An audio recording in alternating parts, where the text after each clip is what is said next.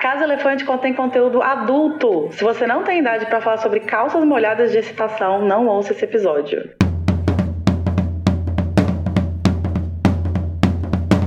Olá, sejam bem-vindos à Casa Elefante. Puxe uma cadeira, pede um café e vem discutir a obra de J.K. Rowling capítulo a capítulo com a gente. Hoje, o 28º capítulo de Harry Potter e a Ordem da Fênix, a pior lembrança de Snape.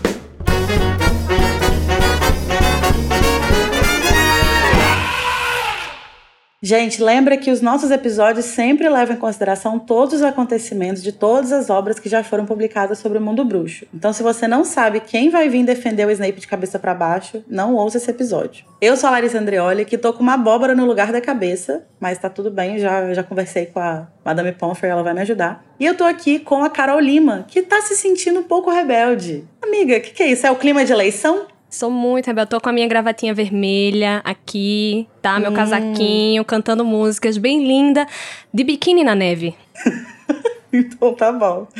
E tô também com o Danilo Borges, que sempre sabe quando parar e só às vezes ultrapassa um pouquinho a linha. É, é isso mesmo? Só quando eu quero, isso mesmo. só quando eu preciso ajudar o professor Dumbledore, gente. Uma causa muito importante. Entendi. E tô também com uma convidada, a Natália Campos, que assinou uma ordem para expulsar o Pirraça. Você não gosta de poltergeists, Natália? Gente, eu odeio Pirraça. Assim, que personagem insuportável. Então tá perfeito, assim, a apresentação. Olha, a apresentação foi no chute, mas eu acertei em cheio. Acertou. A única coisa boa que poderia vir, né, nessa administração aí. Sim, porque acho que aqui todos concordamos que o pirraça não, né? Não, não. Exatamente. Ora, pirraça. Gente, a Natália topou tá aqui com a gente. Se vocês ouviram o episódio do Advento sobre o Snape, vocês já conhecem ela, ela participou daquele episódio com a gente. A Natália escreve textos para o Para Além de Hogwarts, o projeto criado pelo Vitor Menezes. E ela topou tá aqui com a gente de novo para falar um pouquinho sobre essa pessoa tão agradável que a gente gosta tanto, né? E hoje a gente vai falar um pouquinho sobre revolução, fofoca e destruição da figura paterna. Carol, conta pra gente, quem quiser comentar o episódio, como é que faz? Então, se vocês quiserem, né, comentar o episódio, acrescentar coisas, corrigir a gente e mandar biscoito, muito importante, tá? Mandem biscoitos. Vocês podem fazer isso pelo Twitter, pelo Facebook, pelo Instagram, pelo TikTok. E nesses lugares você sempre vai achar a gente como a Casa Elefante, tá? A gente tem um grupo também no Telegram para bater papo. E um servidor do Discord onde rola os RPGs, umas conversas. E todo domingo tem a Listen Party babadeira, onde a gente escuta o episódio da semana, tá? E os links para tudo isso vão estar tá na descrição do episódio. Muito obrigada, Carol. E lembrando também que quem ainda viver na Mesopotâmia pode mandar um e-mail para casaelefante@animagos.com.br. A gente aceita sinal de fumaça, pombo correr, essas coisas tudo. Bom, mas vamos então ao nosso tradicional duelo de resumos essa sessão em que os participantes do episódio tentam resumir em até 30 segundos o capítulo da semana. E o vencedor ganha o direito de trazer o tema que vai iniciar a discussão do episódio. A Natália, fora da discussão, ela topou participar do, do duelo. Corajosa. Então, eu me livrei disso. Eu não vou ter que participar, eu vou apenas julgar. E agora eu já tô tensa. já tô tensa, é. né? Não sei se eu realmente escolhi As escolhas certo. foram feitas. então agora eu vou jogar um dado para cada um para ver quem vai escolher a ordem, né? Então, o primeiro dado da Carol. Carol tirou três. O Danilo. Um. E a Natália tirou cinco. Então, Natália, você pode escolher a ordem em que os resumos vão ser feitos. Não, então que seja na ordem do, do número lá. É primeiro, um, dois e três, assim, que saiu, eu fico em segundo. Então, o Danilo começa. Aí eu sou segunda. Depois a Carol. Isso. Que me matas, Natália. O que, é que você tem contra mim? Mas eu não sabia que é pior ser terceiro. Aí ninguém me avisou. Eu acho, só que é muito pouco 30 segundos, gente. Para esse capítulo, acontece é muito tudo pouco. nesse capítulo. Então, Danilo Borges, você vai tentar fazer um resumo de 30 segundos do capítulo A Pior Lembrança de Snape em 3, 2, 1, vai. Tem muito bafafá, muito tititinho Hogwarts. A madrugou e a escola toda já sabe que tava Harry, Marieta, tudo que aconteceu com o Dumbledore. O Fred e o George avisam: Harry, cuidado, a gente tem um negócio pra fazer. A Dolores chama o Harry, tenta botar um Veritaserum ali pra ele, saber onde tá o Dumbledore, onde tá o Sirius. Harry não bebe, desce, fogos, fogos, fogos. É, os professores não ajudam. Depois ele volta e fala: Ah, preciso treinar oclumência. Vai lá com o Snape, vê o que o pai dele é um escroto. O Snape pega ele, joga vidro, mas Harry E acabou. sabe que pior. Danilo acabou, Danilo! Eu tô Ai, impressionado. meu Deus. E o que mais me impressiona do Danilo é o gingado, sabe? A malemolência pra fazer o resumo. É só fingir que tá tudo bem, gente. Momento de tensão, trabalhando a dicção, né? É, é toda uma. É difícil. vamos é lá, vamos lá. Vamos lá. Natália Campos, você vai tentar fazer um resumo de 30 segundos do capítulo A Pior Lembrança de Snape em 3, 2, 1, vai. Hogwarts está empolvorosa com as fofocas do confronto que levou à saída de Dumbledore. O trio tá falando mal de Umbridge quando descobrem por Malfoy que a Brigada Inquisitorial foi formada. Fred e George tacam terror na escola para infernizar a vida da Umbridge, tem apoio de todo mundo. Umbridge chama Harry, quer forçá-lo a falar os paradeiros de Dumbledore Sirius. Harry conversa e a babaca com a Cho por causa da Marieta. Todo mundo festeja os atos contra Umbridge. Harry sonha com o Departamento dos Mistérios. Harry, sem ter estudado nada, vai encontrar com o Snape pra aula de oclumência. Malfoy pede pro Snape ajudar a Montag, que foi encontrado desacordado. Harry curioso, vai na acabou! Ah, faltou. Quase, né? Faltou um pouquinho. Mas você falou muita coisa, Respira. Natália, estou chocado. Eu tô chocada. Respira, toma uma água. É, locutor de futebol de rádio, gente. A gente tem que incorporar. Mas então agora, Carol, sua vez. Carol Lima, você vai tentar fazer um resumo de 30 segundos do capítulo A Pior Lembrança de Snape em 3, 2, 1, vai. Todo mundo tá espalhando as fofoquinhas de o que aconteceu, né? No, quando o Dumbledore foi tentar ser preso pelo, pelo Ministério. É, mas Draco chega querendo tirar ponto de todo mundo. Fred e George avisam, né, que vai, vai ter um, um negócio aí que eles vão fazer pra prejudicar a nova diretora, né? É, aí o Fitz chega e dá um susto em Harry, chama ele pra sala da Umbridge, ela tenta fazer ele tomar Veritaserum, não consegue. Ele não conta sobre nada e precisa ter aula de oclumência com o Snape. Eles são interrompidos por Draco. Mas- acabou. e Bom, gente, foi, foi uma batalha impressionante. A verdade é essa. Mas eu acho que não tem, não tem jeito, né? Danilo chegou até o final do sim, capítulo. sim. Ai, Bravamente. E chegou de com um gingado, com uma malemolência. Aquela, aquela experiência de quem já fez até um rap no resumo, né? Você gosta do conteúdo do Animagos e do Casa Elefante e quer garantir que a gente não desapareça? Você pode se tornar um apoiador e financiar o nosso projeto pelo PicPay. Você acessa picpay.me Animagos. Mas você não mora no Brasil? No problem. É, agora nós temos também uma opção internacional no Patreon. Agora, para enviar aquela contribuiçãozinha única, sem compromisso, segue o Pix, pix.animagos.com.br. Com todas essas opções ficou ainda mais fácil, hein? Colabora um pouquinho com a gente.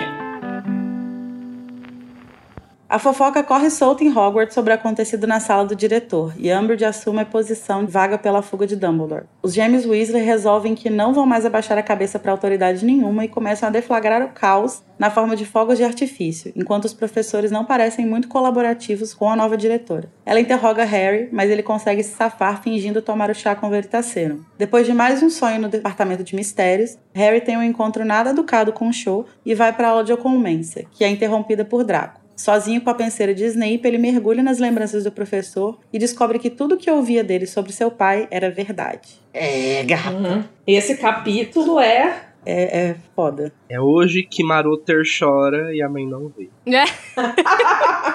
Mas enfim, Danilo Borges, você como vencedor do nosso duelo de resumos, conta pra gente por onde você quer começar a discussão. Então, gente, eu como grande vencedor desse duelo de resumos, assim como de vários outros, gostaria de começar falando sobre um momento maravilhoso, que é o momento Fireworks de Hogwarts. É o momento em que a Katy Perry surge no grande salão e toca essa música no repeat a noite toda. E fala pra você não se sentir um saco de plástico, né? Exato. Porque é o jeito que Harry, armado de Dumbledore, está se sentindo, né? Like a Sim. plastic bag. Mas mais do que isso, dessa desobediência civil, né? Dos gêmeos Weasley, eu queria falar dessa militância meio que velada dos professores Eu gosto muito da colaboração dos professores se fazendo de sonso de tipo, ai, Dolores, poderia me ajudar aqui? Ai, eu não sei se eu tenho autoridade. E eu gosto muito dessa dinâmica deles. Gente, Flitwick Sim. habla muito, né? Eu acho genial isso, porque, tipo assim, é, eles não podem se voltar contra a Umbridge explicitamente, né? Tipo, entrar num embate mesmo com ela, porque o Dumbledore não tá mais lá, então eles estão, tipo, meio que de mãos atadas, né? E eles precisam garantir que eles, mesmo na ausência do Dumbledore, eles vão estar lá pra proteger os alunos da Umbridge, né? Sim. Então eles, sa eles sacam esse caminho muito assim, tipo. É muito Melipulã, esperto. né? é muita pela Melipulã. Eu vou fazer a sua vida um inferno pelas pequenas coisas, entendeu? Sem bater de frente, Sim. né? Sem bater de frente. É, e aí, tipo assim, eles não desafiam a Umbridge e eles usam contra ela a própria autoridade dela, né? Tipo assim, já que você é a diretora, é você que tem que resolver esse problema. Mas isso inferniza a vida dela, né? É maravilhoso, eu acho incrível. Sim, eu acho que é uma postura que os professores eles já vêm adotando desde o começo com a Umbridge de ter cautela, Uhum. mas ao mesmo tempo de não abaixar a cabeça. E eu acho que eles precisam continuar lá, lógico, porque o Dumbledore não tá e os alunos e Hogwarts precisa estar segura, né? Não pode ser tomada pelo ministério. E eu acho que ver um professor agindo dessa forma dá uma segurança pros alunos rebeldes, sabe? Com Eu certeza. acho que eles se Um sentem apoio. isso, total. É como se fosse um, um tapinha nas costas de. Estamos aqui também, hein, galera? Eles usam o sistema, né, contra o próprio sistema e meio que imitam a Umbridge, né? Porque ela não chega toda fofa, ela não adora, né, fazer a fofa com Uhum. Frasezinhas. E aí, né, eles aproveitam e, e devolvem com gosto, né? Sendo aquele é passivo-agressivo Total. e jogam total. na cara dela, né? Assim, ah, você não quer mandar na escola? Então agora faça, né? Sim. É legal também que nessa parte, né, que quando os gêmeos vão soltar os fogos, eles falam que eles vão. Eles não têm mais limite, né? Eles avisam, ó, os limites acabaram. E a gente agora vai tocar o terror. O caos vem aí. É, e não estamos preocupados em ser expulso. Sim, eu acho isso muito legal porque na conversa que eles têm, que eles falam isso, eles deixam muito claro, né, que eles não têm mais nenhum interesse na, na escola e que, enfim, eles estão prontos para fazer a vida de outra forma. E se eles vão, se nesse, nesse processo eles forem expulsos, tudo bem, desde que eles infernizem a Umbridge no caminho, né? Pra mim, assim, é o auge deles mesmo, esse, esse capítulo e depois, né, os próximos, em- até eles serem expulsos, é o auge dos gêmeos, né? Eu não sou a Sim. maior fã dos gêmeos. Não sou muito, eu não gosto muito dessas brincadeiras, pegadinhas assim, né? Como ficou claro lá com o Pirraça. Mas eu acho que ali, assim, eles foram um momento nessa Sim. parte, assim, fantástico.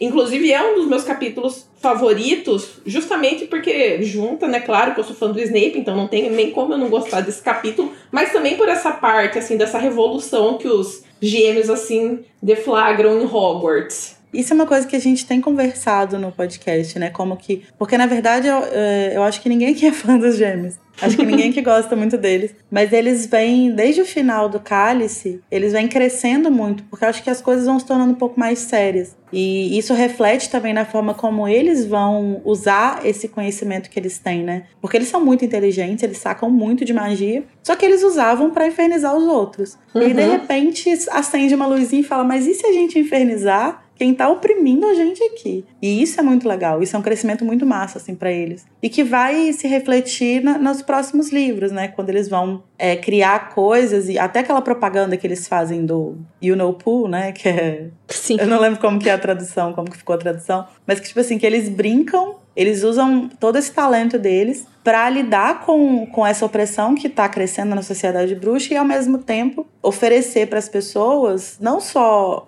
algumas armas, mas também, tipo, um alívio, né? Tipo, no meio desse caos, no meio dessa tragédia toda que tá acontecendo. Sim, um escape, né? Alguma, algum motivo para rir. E eu gosto muito também que eles são muito ovacionados por isso lá no Salão da Grifinória, coisa que talvez não aconteceria na Sonserina, né, gente? Certamente. E até a Hermione, né? Apoiou 100% né, a, a ação dos gêmeos. Sim. Ela que sempre era aquela pessoa que meio que queria falar, não, não é bem assim, fazer essas pegadinhas, né, Aham. contra os outros alunos. E aí até ela ficou assim, animada e deu total apoio. Foi inspirada, né? Ela se sente Sim. inspirada pela rebeldia. Fala, nossa, hoje eu tô muito rebelde, não vou fazer dever.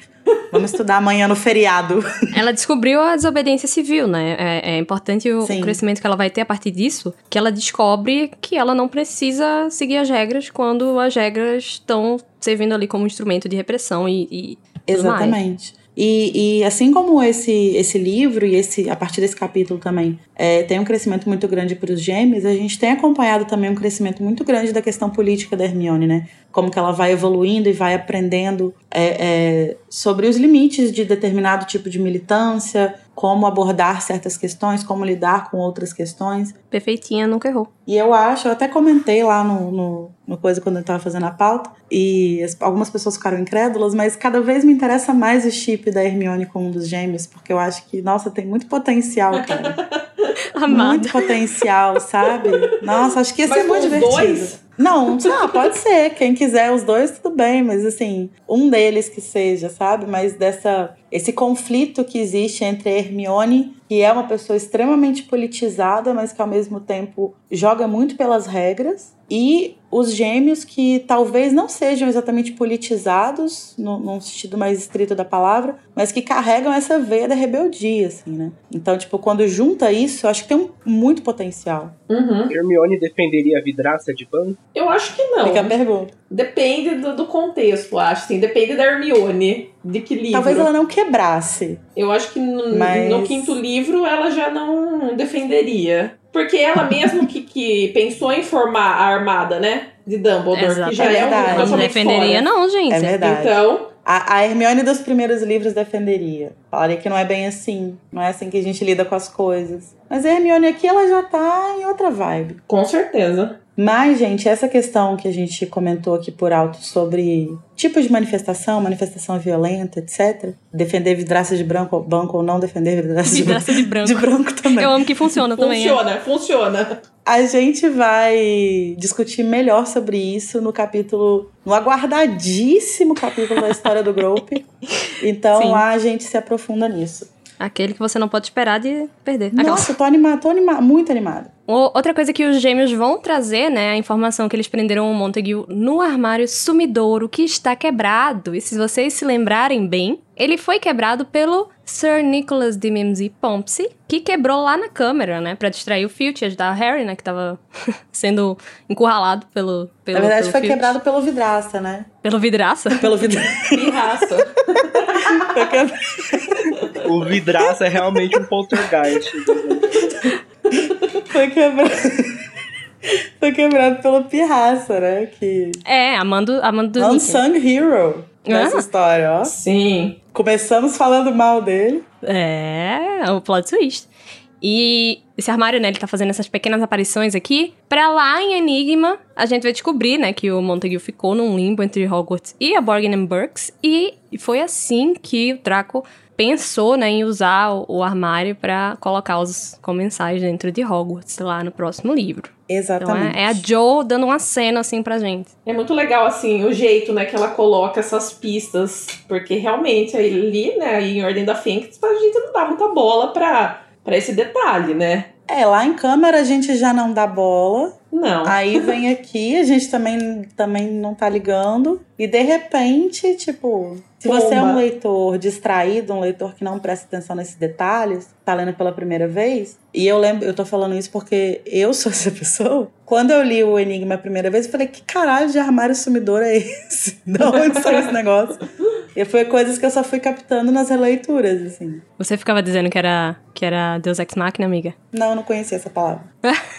Bons tempos da sua vida em que você não conhecia esse termo. hein? É, verdade. Mas é também importante essa coisa do, do Montag, né? Que o Draco vem falar sobre isso pro Snape. Porque é nesse momento que ele vai interromper a aula de oclumência, né? O Harry chega pra ter aula de oclumência com o Snape. E aí, antes deles começarem, o Draco chega e fala: Ah, a gente achou o Montag, não sei o que, tem que ir lá. E isso que vai dar o start pro, pra gran- grande questão desse capítulo, né? Mas antes da gente entrar na, na, na penseira em si, junto com o Harry, mergulhar lá naquela aguinha gostosa, Uma coisa que eu fico me perguntando quando eu leio esse capítulo é que o Draco entra na sala, aí ele vê lá o Snape com o Harry, e eles estão, tipo assim, de varinha em punho, um apontando pro outro.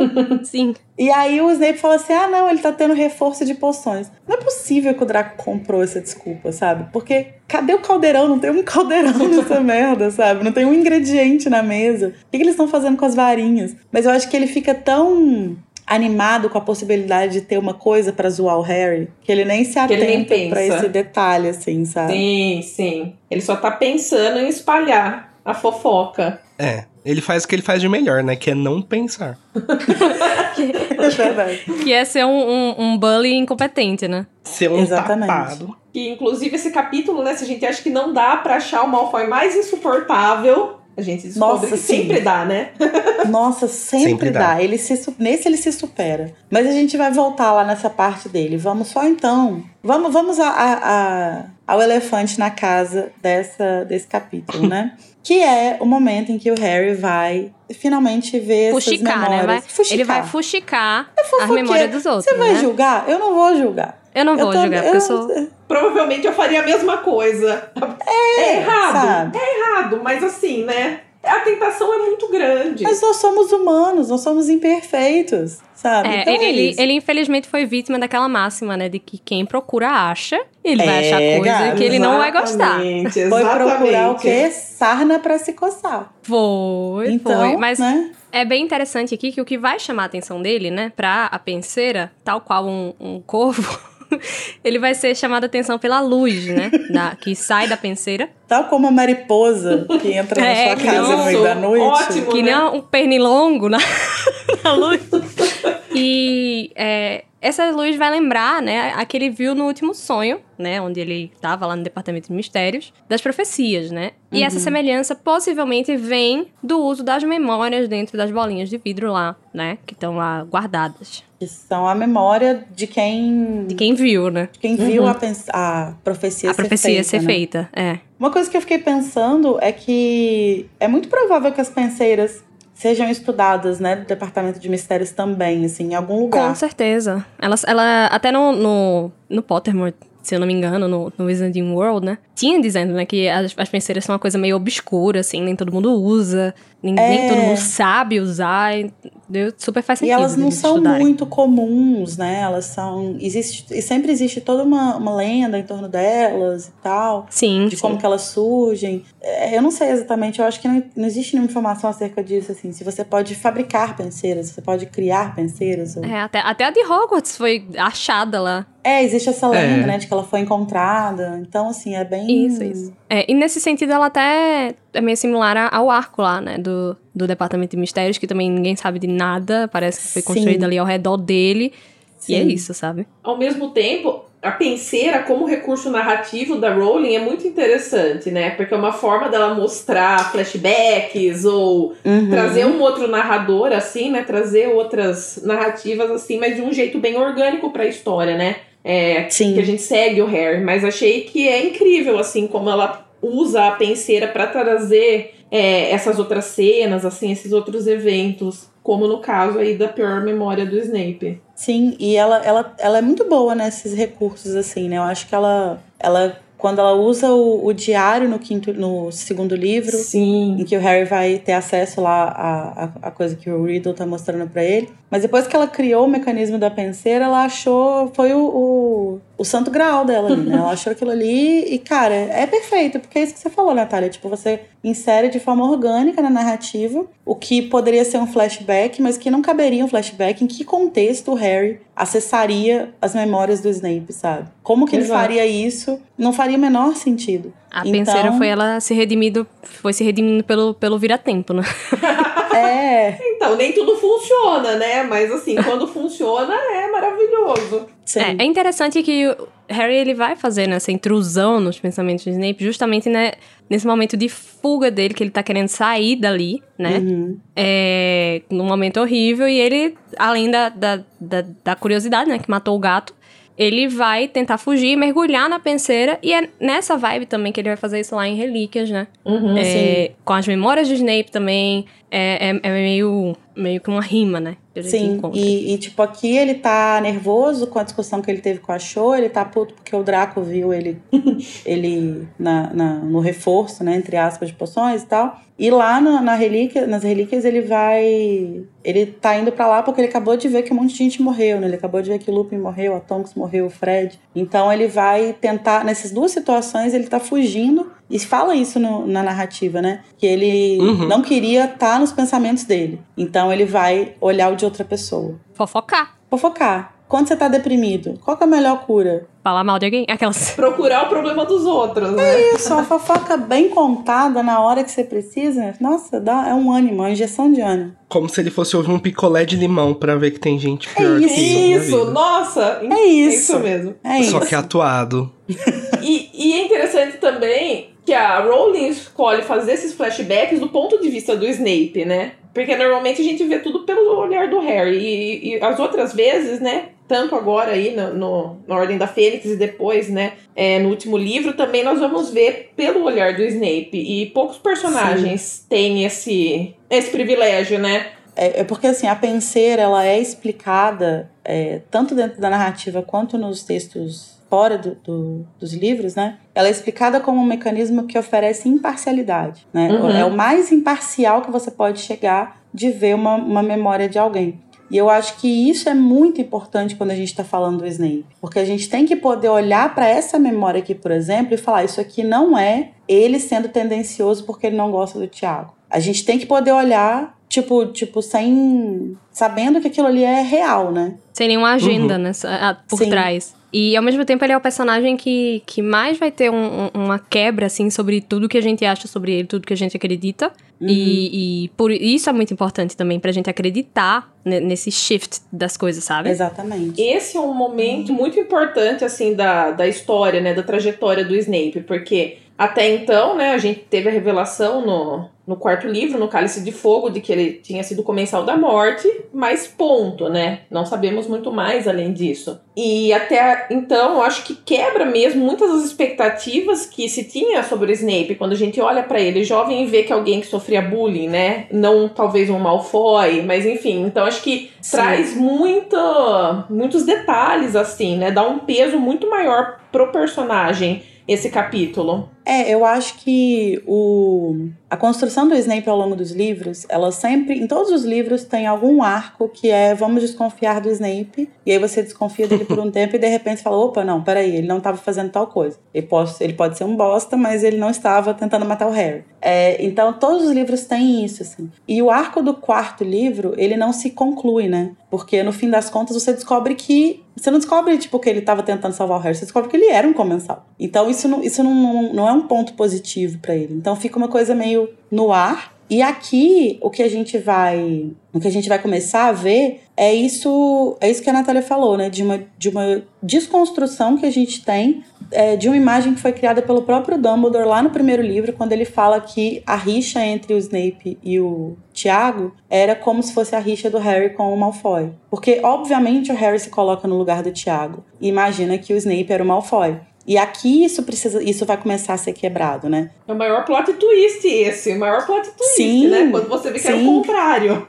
É, isso é incrível. E uma coisa que eu acho muito interessante é que. Eu não sei se vocês já passaram pela experiência de pegar, tipo. Não sei se vocês têm o hábito de ler fanfic também, né? Mas assim, quando você, hoje, tendo já lido os, os livros e sabendo todo o passado do Snape, quando você pega uma fanfic que foi escrita antes do sexto livro, ou seja, antes de você descobrir que ele era mestiço, é, e antes do sétimo livro desco- descobrir tudo o mais que a gente descobre sobre ele, as fanfics retratavam ele como um membro de uma família poderosa, Sim, é verdade. sabe? Uhum. Puro sangue. E é puro sangue, tradicional, mesmo que não tivesse lá o nome nas 28, né, essas coisas, mas é, eles tratam ele como se fosse como se ele fosse da aristocracia bruxa. E aqui é muito importante porque a gente tá em cada aula de poção que o Harry dá uma brechinha ali e vê alguma coisa, ele vai desconstruindo um pouco disso. Então a gente já sabe que o Snape, tipo, não era de uma família rica. A gente já sabe que ele não era é o Malfoy. Então a gente vai é, é, desconstruindo aos poucos essas coisas para chegar lá no final, né? E ter o grande plot twist dele. E a gente vai descobrir agora quem era o Malfoy, né? É, é gata. Mas o, o Snape, ele é, ele é descrito, né? A primeira descrição que a gente tem dele quando o Harry olha para ele lá na, nas memórias, ele é descrito como tendo um ar pálido e estiolado, como uma planta mantida no escuro. E eu acho isso muito triste. Estiolado, né, né Lia? É. E isso também vem depois dessas outras pequenas memórias que o Harry teve acesso, né? Durante Sim. as aulas de Ocumento. Então você já tem um pouco de ideia de que, bom, a- parece que a família dele não era assim, né? Tão rica, é, ele chorando, ele sozinho. Então a gente já tem esses pequenos é, detalhes, assim, né? E aí quando a gente vai pra memória mesmo, né? Quando o Harry entra, e aí as- se confirma, né? Na verdade, acho que reforça um pouco é, aquilo que o Harry vinha vendo ao O longo background das já tá aulas. pronto, né? Quando ele chega nessa, nessa memória. Isso. Sim, ele, ele tá sendo construído peça a peça, né? No, no capítulo Visto Imprevisto, a Luísa, nossa outra host, ela perguntou pra mim se eu tinha começado a gostar do Snape nesse capítulo, né? Que é quando a gente começa a, a descobrir mais coisas sobre ele e tal. E, enfim, eu falei que não, que eu já gostava, mas que isso aqui foi enriquecendo toda a minha percepção do personagem. E eu fiquei curiosa sobre você, assim, tipo, como que você começou a gostar dele? Você já gostava, você odiava ele, você participou, passou por aquela, é, aquela grande mudança na onda, né, de fãs, assim, tipo, caralho, ele era Não. bom. Não, então, eu já gostava do Snape antes. Na verdade, eu acho que eu. Não sei se foi. uma- Eu li, né, do primeiro livro ao quarto seguido. Então, às vezes fica difícil, assim, separar exatamente Uhum. o momento. Mas, pra mim, o momento, assim, que eu me interessei pelo personagem Snape é quando eu descobri no final do primeiro livro que ele não era o vilão. Então, não sei Uhum. por que isso me acendeu uma luz, assim. Pensei, bom, tem alguma coisa aí que parece ser interessante, né? Tem algum potencial nesse personagem. né? Sim. E aí no terceiro, toda aquela rivalidade, mas essa questão da rivalidade, assim, não era o que mais me chamava a atenção com os marotos. Mas com certeza, quando eu descobri que ele era comensal da morte, isso me fascinou. Porque eu tenho a tendência de gostar de anti-heróis ou de personagens, assim, que, que são um pouco ambíguos, né? Então, pra mim, o Snape, quando eu descubro ali que ele era um comensal da morte, já é, fez com que ele ficasse muito mais interessante, né? E. Uhum. E aí eu passei esses três anos, né, do final do, da publicação é, de Cálice de Fogo até Ordem da Fênix, assim, só discutindo, lendo, teorizando sobre como seria, né, o, o personagem, enfim, qual seria a, a história dele. Então foi um presente, né? Quando eu peguei Ordem da Fênix e vi que tinha um capítulo assim, eu já fiquei hiper animada. Aham. Então, apesar de saber que não ia dar certo, né, o Harry entrar dentro da penseira, Não vai dar bosta, não tem como dar bom, né? Mas eu fiquei, entra assim, né? Por favor, entra pra gente ver, ver mais. Eu preciso disso. É, eu lembro, assim, da minha alegria genuína quando eu baixei a primeira tradução pirata de Enigma do Príncipe e entre os capítulos tinha lá Snape vitorioso. Caralho! É isso, é esse capítulo que eu quero. E nem é grandes coisas, né? É só ele sendo professor de defesa, mas assim, só de ver o título desse capítulo eu já fiquei tão animado. Não, mas quando começa, né? E você sabe que começa, né, o livro com ele também, já tendo um capítulo É, não, e dele. aí, tipo, eu vi que tinha o capítulo com o nome dele, fiquei animada, aí cheguei no Spinner's End, opa, peraí, mas eu não era isso que eu tava esperando. Não tinha o nome dele aqui, mas eu ganhei esse presente aqui, de repente. Mas enfim, quando o Harry tá lá na, na penseira, né, ele chega perto do Snape e ele vê o Snape escrevendo na prova e fala que, tipo, ele tinha escrito cada linha, né, tinha usado todas as linhas possíveis, assim, do- em cada centímetro, né, do pergaminho. E ele fala sobre a caligrafia dele, né, descreve a, a caligrafia dele, né, como minúsculo e apertado. E eu acho curioso porque é, todo mundo fala, ah, porque o Harry é, teve seis anos de aula com o Snape e com cinco anos de aula com o Snape não reconheceu a caligrafia do professor dele no livro de poções, né? Mas eu acho que se a gente pensar nele como professor, ele já é adulto, então pode ser que a caligrafia dele tenha mudado, já não seja mais tão parecida. Mas aqui é a mesma caligrafia, né? Da mesma época que ele estava escrevendo naquele livro. E então, assim, acho que se se- talvez se não tivesse acontecido tudo o que acontece no resto da memória, se Uhum. fosse uma memória pacífica, ele só passasse por ali, observasse uns detalhes e tal, talvez ele tivesse registrado melhor, né? Esse, essa caligrafia e reconhecesse no, no livro do, do príncipe, né? Ah, eu já acho que não, porque é uma coisa muito de relance, sabe? Eles não reconheceram o, o Visgo do Diabo, que eles, tipo, foram É presos, quase morreram eles ele. São burros, né? É, não que são burros, é porque realmente, tipo, é muito difícil um negócio que ele, ele viu rápido numa memória de relance. E aí eu coloco, eu coloco em comparação com o Visgo do Diabo, que eles tiveram em, em risco por causa do Visgo do Diabo, eles, sabe, é, tiveram uma experiência muito mais próxima e não reconheceram a planta, sabe? Imagina uma caligrafia que você olhou de cima, um negócio super rápido, numa memória que não era sua, enfim.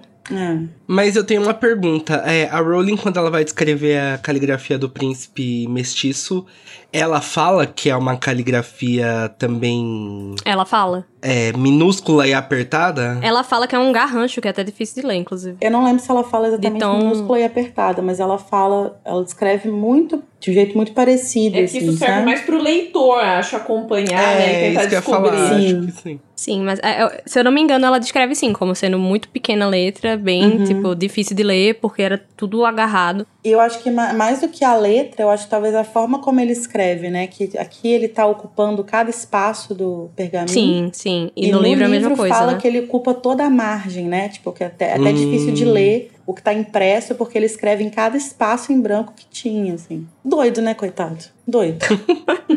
Turbado. meu, meu mozão. Mas o Harry não vê só o mini mozão, né? Ele vê mais alguém. Quem que ele vê, Danilo? O Harry, quando ele chega lá, né? Ele pensa, ah, uma lembrança do Snape, vamos encontrar com o Snape. Mas ele se depara com um garoto de cabelos muito bagunçados. Um olhar descontraído. ele mesmo. O agradabilíssimo Thiago Potter tá lá fazendo a sua provinha, né? Aí ele vê que o Thiago tá olhando ali pra trás, é quando olha quem que tá. Um garoto muito bonito, né? Que o Harry toda vez que... Bonitão. Bonitão. Bonitão. Boa O Harry- praça. O Harry, se fosse se fosse de outra timeline, ele com certeza ia ter um crush no Sirius. Ele ia chegar pro Rony e perguntar, nossa, vocês não sabem o gostoso que eu vi na penseira. Se ele não soubesse que era o Sirius. Sim. Vamos procurar quem é. Será que é o pai de um aluno? Será que ele virou um daddy gostoso? É. O seu, né, Harry? Ele também vai encontrar ali o. Alguém mais pálido, né? Que é o. Quem que sempre tá com a cara de doente? Quem sempre tá palidinho ali, com a carinha de pressão baixa? Temos Lupin. Carente que vai, vai ficar tonto se levantar. A de que vai ter tontura se levantar muito rápido. Lupin. E além dele, se estão os três, também tá o Rabicho, né?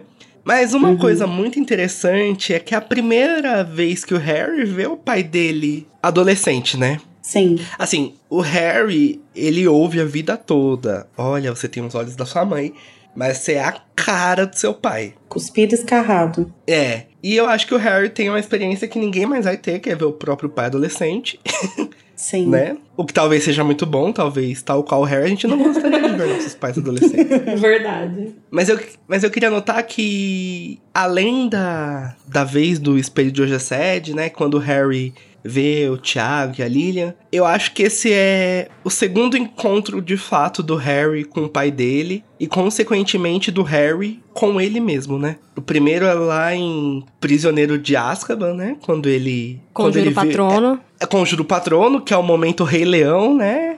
He lives in you, ea, ea, ea, he lives in me. Que ele olha pro... e vê o Thiago e vê ele, é lindo, maravilhoso, quando... Ai, gente, eu me arrepio todo. Quando chega o patrono e o Harry fala, pontas, ai. É, esse capítulo é Mas maravilhoso. arrepiando com o maroto, Danilo? É. Tá usando Ai, não, droga, é só, é, é só nesse momento. Você tá metida com isso, Morena? Mas o Harry agora ele vai se ver, vai ver o pai dele em outra situação, né? Então eu acho que é interessante. De E- Tiago não, e Potter. ele vê, ele vê o pai dele com a idade dele, né? Sim. E Sim. ele fala, tipo assim, ah, se ele levantasse, eles seriam quase a mesma altura. E, Exato. tipo, A é, mão só- poderia ser a mesma mão. Sim, isso é uma experiência Nossa. muito doida. Mas muito na verdade doida. também é a primeira vez que ele vê, Genética, né, gata? vê o pai por ele mesmo, né? Pelo próprio pai. Porque ele só ouviu histórias sendo contadas, né? Pelos Sim. amigos do pai. Então é, ali. esse é o perigo. Exato. Então ali também é o primeiro momento. Porque aí você vê a coisa sem filtro, aí, aí meu filho. É, gata. É, e eu acho que é muito interessante isso, porque o Harry, quando ele vê o pai dele pela primeira vez, isso ajuda muito ele até a produzir o patrono. E agora o Harry jamais conseguiria produzir um patrono depois que vê o pai dele agora. Nossa, E eu acho que jamais. isso faz ele desacreditar muito do pai e desacreditar dele também, sabe? Eu acho que o Harry ele é desacreditado, ele se desacredita em muitos momentos. Nesse livro, Sim. principalmente, é o momento que ele tem muitas dúvidas sobre ele mesmo. E eu Uhum. acho que ele vê a pessoa que tem um sangue que corre ali nas veias dele fazendo algo que ele considera tão errado. E aí ele não percebe, não percebe que ele considera tão errado é um bom sinal, né? Hum, Porque ele tá muito chocado. Sim, é porque ele ainda tá, ele tá no choque que ele se espelhava no pai dele, né? Exato, é perturbador, porque ele vai questionar. É quase como quando ele pergunta se ele não é parecido com o Voldemort, sabe? Nas devidas proporções. Porque, querendo ou não, é algo que tá dentro dele também, né? E, e isso é muito interessante. A quebra Sim. que o Harry faz da imagem dele por quebrar a imagem do pai. E, ao Sim. mesmo tempo, é legal que a imagem vai sendo quebrada aos poucos também. Claro que ali, né, quando eles atacam o Snape, é um momento mais chocante. Mas já antes deles falarem qualquer coisa com o Snape, ele já tava achando meio estranho, né? A forma como Sim. o pai dele tá agindo, né? Bagunçando o cabelo, sendo já bem escroto, né? Sim, e aí E tem uma hora fica- que ele fala assim, nossa, mas se ele tava incomodado, por que, que ele não mandou alguém parar, sabe? Tipo, Sim, não, e ele meio Sim. sentindo vergonha, né, um pouco ali do Thiago, de como Sim, ele tava agindo. total. É cringe, né? alheia. É cringe, é cringe. Cringe é demais. cringe. Não, e pra corroborar o, o que eu falei antes, né? Que, assim, é- é, a gente querer que ele reconheça a, a, a caligrafia de Snape por essa, essa memória aqui é complicado, porque ele vê o pai rabiscando as iniciais da mãe num, num negócio, no, na, na, na- no canto de uma folha, e ele não reconhece. E, ma- quiçá, a, a caligrafia do, do príncipe, sabe? É verdade, é verdade. vamos, vamos dar essa colher de chá pro Harry. Que é também o, o tamanho da profundidade da complexidade emocional dele com a Cho. Inclusive, nessa cena, é, acontece uma coisa engraçada, curiosa, que a gente tem menção a um personagem chamado Stebbins, que ele provavelmente tem parentesco com um aluno que o Snape vai pegar fazendo sacanagem no baile de inverno lá no ano passado. Que delícia! A Rowling, ela fica reaproveitando nomes, né? Se não Sim, me engano, é ótimo. o Igor até apontou na pauta que o, em Animais Fantásticos, o Auror que perse- persegue o, o Newt em Londres, ele chama Stebbins. Então a Rowling realmente fez os três R's com, essa, com esse nome aí, né? Ela só não reduziu, né? É, esse foi o que não deu pra fazer. Mas a gente tava falando sobre, sobre como o Harry tem esse incômodo, né, com a postura do pai e tal, com as coisas que vão incomodando ele, vão se empilhando ali, né, pra até chegar nessa quebra final. Mas uma coisa que ele não aponta, mas que eu acho muito marcante nesse, nesse momento, assim, nesse diálogo rápido que eles têm ali, é como que eles falam sobre a, a licantropia do Lupin, né, como uma forma... Eles falam de um jeito muito descuidado, tipo, Como se muito- nada, né? É o que me chama a É, tipo, atenção. muito irresponsável. Como piada. É, é uma piadinha, é uma, é uma, uma coisa engraçada, é uma, é uma piada interna deles, assim, sabe? Ah, o que eu E- acho que é complicado é que teu amigo tá todo cagado, parecendo que ele vai desmaiar a qualquer momento, cara de doente, e tu, ai, queria que chegasse em lua cheia. Porra! Exatamente, sabe? E o jeito como eles tratam o rabicho também, sabe? Uhum. Que, que fica. A gente já sabia que a dinâmica deles era uma dinâmica em que os três. em que assim, o Sirius e o Thiago estavam em um patamar, o Lupin um pouquinho abaixo e o, o, o rabicho lá no final, né? Era a mosca do cocô do cavalo bandido. É, tipo, ver isso ao vivo é muito. É muito difícil a gente ter empatia pelo rabicho. Mas é, eu acho que você tem algum lugar que dá pra ter aqui. Uhum. Sabe? Porque você fala, cara, ele tá ali, tipo, todo feliz que tá com, com os amigos e tá, tipo, aplaudindo o amigo dele que tá pegando pomo, não sei o Ai, quê, mas isso é fazendo muito gracinha. Que ó- É cringe demais, mas, tipo assim, ele tá lá. E aí o, o Sirius fica fazendo, tipo, ah, ele vai, ele vai molhar as calças de excitação. Sabe? Gente, Tipo, é uma pelo falta amor de de. Você vê que realmente existe uma, uma barreira entre eles. É uma né? hierarquia, zero, né? né? Que tem uma hierarquia É ali um- na- no grupo. Que novamente Exatamente. remete ao Malfoy, né? ao Crabbe, ao Uhum. Goyle, né? Que não é exatamente o trio, né? Não é como Harry, Sim. Rony, Hermione, é, enfim, agem. Então, realmente, acho que é bem interessante como ela mostra essa dinâmica da amizade, né, dos marotos. Uhum. Como eles fazem a piada, né, da, da licantropia. Acho que mostra também que pra eles era mais uma questão de aventura. Não que eles não se importassem com o Lupin, mas eles não estavam, talvez, pensando na todo aquele sofrimento, né, que era pro, pro Sim. Lupin, toda aquela ansiedade que gerava pra ele, né. Que eles estavam pensando mais em como eles se divertiam com aquilo. Eu fico pensando assim, se, se a, a condição do Lupin fosse alguma outra coisa que não oferecesse pra eles é, esse potencial de aventura, se ele tivesse só uma doença que, tipo, prejudicasse a vida dele e tal, será que eles teriam acolhido ele da mesma forma? Ele não sabe? tava nem no grupinho, gata. É, pois é. Então eu acho que. É, é- é até o que a Natália falou, tipo, não, não que eles não se importassem com ele, não que eles não gostem dele, porque eu acho que existe realmente uma, uma amizade genuína entre eles. Mas até certo ponto, né? Porque assim, é, a gente vai descobrir que eles não. A gente sabe que o, o- no terceiro livro, né? O Sirius fala que eles não, não contaram pro Lupin porque desconfiaram que ele poderia ser espião, assim. Só porque ele era lobisomem. É. Ao ponto de isso, que ele né? não vai. Ele não vai se levantar contra essa injustiça que ele acha injusta, porque ele tem medo de, de, de ser abandonado. Sim, isso, isso é uma coisa muito, eu acho muito dolorosa também nesse capítulo, porque eu acho que tem esse lado, sabe, de que ele tá incomodado, ele tá visivelmente incomodado, mas ele não se. Apesar do Sirius falar, né, quando, quando, quando o Harry vai confrontar o Sirius e o Lupin sobre isso. Ele não o se impõe, né? é, mas o Sirius fala, tipo assim, ah, às vezes você fazia a gente ficar com vergonha, você dava umas broncas na gente. Mas claramente não era sempre. Uhum. E por que, que ele não fazia isso? Porque ele tinha medo de, de ser de ser largado, Sim. né? De tipo, vou, vou me levantar contra esses dois e eles não vão mais querer falar comigo. E, E, é até isso, legal fazer essa comparação com a Hermione, né? Que ela nunca teve receio de falar o que ela pensa pro Harry, sim, pro Rony, de né? brigar, De chamar de ficar sem atenção. falar e foda-se e tal. Gente, mas, o próprio Neville, no primeiro ano, foi brigar Sim, com eles. Sim, exato. nossa, sim? Ver o reizinho. E, Sabe? e ali não, né? Não tinha essa abertura, né? Tinha Uhum. até, talvez um certo medo, e é um pouco, acho que fala do rabicho isso, né? De que aquele que tá junto com os bullies pra não sofrer bu-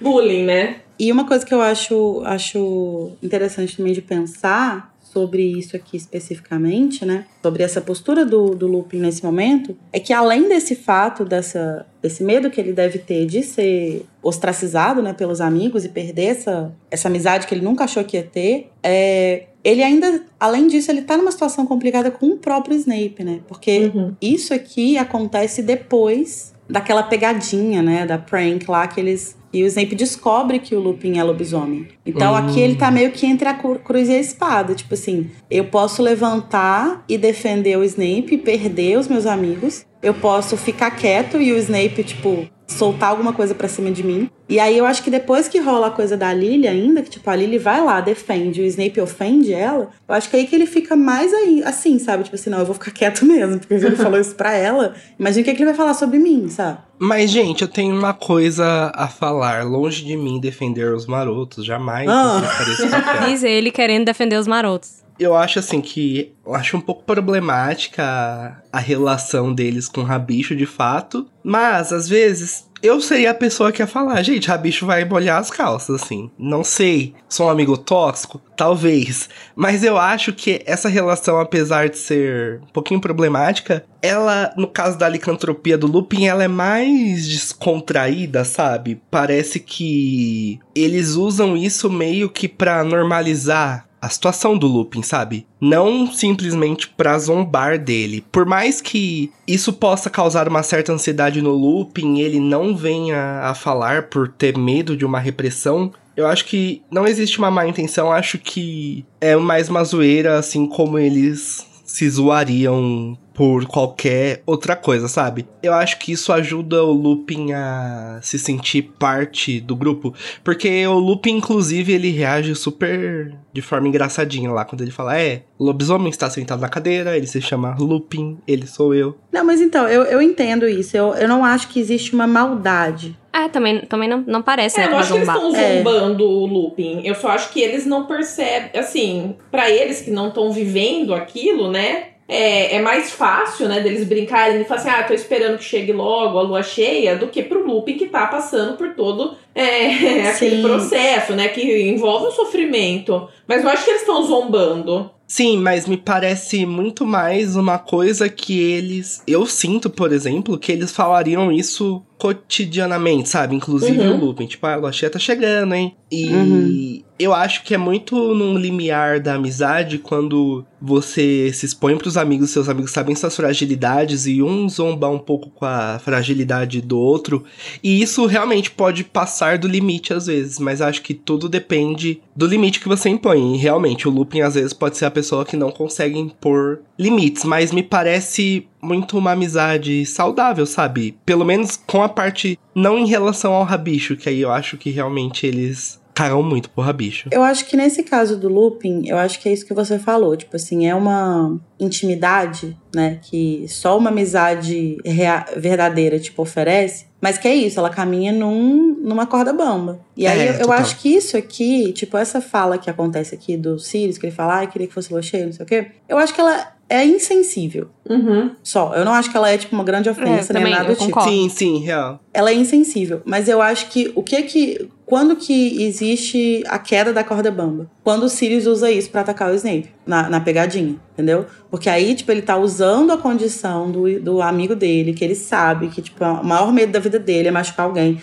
sabe? Então, tipo, eu não acho que aqui ele ultrapassa um limite. Mas aqui a gente vê que eles estão muito num limite, assim. Que eles tratam isso total. com uma leviandade que não deveria ser tratada, sabe? Que pode acabar gerando situações como essa, essa que eu falei. Mas aqui eu acho que é só, tipo assim, acho que só meio que demonstra esse tom displicente como que, com que eles encaram tudo, assim. Tipo, tudo pra eles é uma grande diversão, tudo pra eles é uma grande zombaria. E que talvez eles não percebam que em alguns momentos isso chateie, né? O, o Lupin. Sim, Que ele também gosta de brincar, que nem falou, sobre a questão da prova, e você vê que ali ele não tá desconfortável, né? Mas que ele fica desconfortável com algumas coisas, mas eles não percebem, né? O, o Tiago, os Sirius, eles um tanto narcisistas, né? Naquele momento ali, aos 15 anos.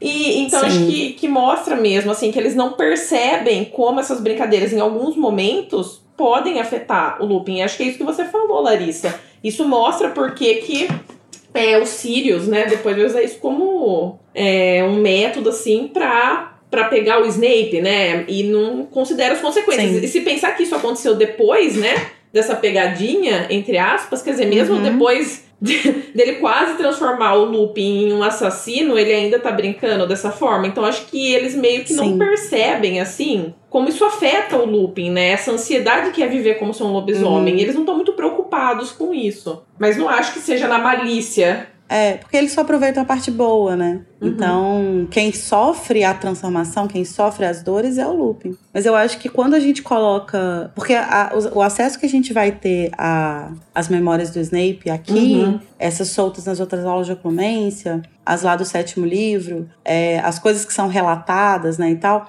Elas são feitas de uma. Isso tudo é feito de uma forma muito fragmentada. Então é muito difícil a gente, é, o leitor é, comum, né, que tá, tipo, só lendo o livro ali, que não é doido igual a gente que tá aqui fazendo um podcast sobre isso, é estabelecer uma timeline dos eventos. Então, eu acho que quando você coloca essa memória aonde ela realmente está, que é depois do Sirius ter quase matado o Snape usando o Lupin, tudo to- toma uma proporção ainda maior. Porque você vê que claramente aqui o Sirius se sente à vontade para fazer isso, o Sirius e o Tiago se sentem à vontade para fazer isso na frente da escola, por quê? Porque eles claramente não foram punidos pelo que eles fizeram. Que claramente não houve nenhuma consequência por eles quase terem matado um aluno e transformado um outro em assassino sem, tipo, assassino Involuntário. Involuntário, sabe? Então você vê que, que existiu ali um, um- O caso foi abafado de um jeito que eles estão super à vontade pra fazer o que eles vão fazer aqui, né? Enfim, né? Eu acho que também existe essa memória aqui, ela é um caso especial, assim, né? Porque ela é um recurso usado pela Rowling pra meio que mostrar. Ela quer fazer essa quebra da imagem do Tiago, né? Não só do De uma Tiago, só, mas né? é, mas não só do Thiago, mas também do Sirius, né? E do próprio Lupin, porque o Lupin, apesar de não fazer nada, ele não faz nada. Isso é um problema, né? O Harry fica incomodado com isso também. Então, como ele precisa A Rowling precisa colocar em uma cena todas essas quebras e dar todas essas informações, colocar a Lily, colocar o Snape chamando ela de sanguíneo, nanana, tudo que tem que acontecer, ela é uma cena muito carregada, né? Tem muita coisa acontecendo. Então, é possível que essas coisas não acontecessem todo dia dessa forma, né? Que às vezes os ataques fossem um pouco mais leves, ou às vezes até mais pesados. Mas enfim, é, isso aqui é meio que uma média, né? É tipo, é uma média aritmética do que, que acontece quando os marotos não gostam de você. Por isso que ela é uma cena tão carregada, né? Com, que você sai dela pensando, caralho, quem são esses personagens que a narrativa estava ensinando a gente a gostar, né? Porque pela fala da, da Lilian, né, ela dá a entender que eles faziam isso não só com o Snape, que eu acho que isso que é importante, Sim. assim, nesse capítulo também mostrar que não é só contra o Snape. E coloca isso na boca da mãe do Harry. Você faz isso com todo mundo que você não gosta, só porque você pode fazer, né? Então Sim. mostra que vai muito além ali daquela inimizade, né? Suposta inimizade que tem entre os marotos é, e o Snape. Quer dizer, que não é, Uhum. não é. Eles são bullies mesmo, né? Não é que eles só têm algo contra o Snape porque ele é da Sonserina, ou, enfim, por X motivos, né? E eu acho que assim, essa cena, né, ela se inicia, a cena do, do, do bullying em si, né? Ela se inicia de uma forma que é muito. que já diz muito, né, sobre isso tudo. Porque fala que o, o Sirius fala é, ranhoso, alguma coisa assim, e o Snape, ao ouvir a voz dele, ele já vira tirando a varinha. Ou seja, ele já reage esperando Tá um ataque. preparado, né? Sim, Ele tá preparado para um ataque. E isso mostra o quê? Que ninguém faz isso se isso não acontece sempre. As pessoas não reagem assim se isso não é uma, não é uma, uma coisa que acontece com frequência. Então mostra que com ele já era uma, uma coisa constante, né? Isso é uma reação que pessoas que sofreram bullying reconhecem muito bem. Mas assim, de modo geral, essa cena ela vai trazer muita coisa assim que eu acho que dá pra gente pra gente discutir. Por exemplo, assim, eu, eu acho que tem duas coisas que me incomodam muito no ataque deles ao, ao Snape, que é que o ataque físico que eles fazem é muito cruel, porque aquele feitiço que eles lançam, por exemplo, que, que ele fica engasgando com sabão, né? Aquilo é uma coisa que pode matar alguém. Uhum. Tipo, É hiper né? violento.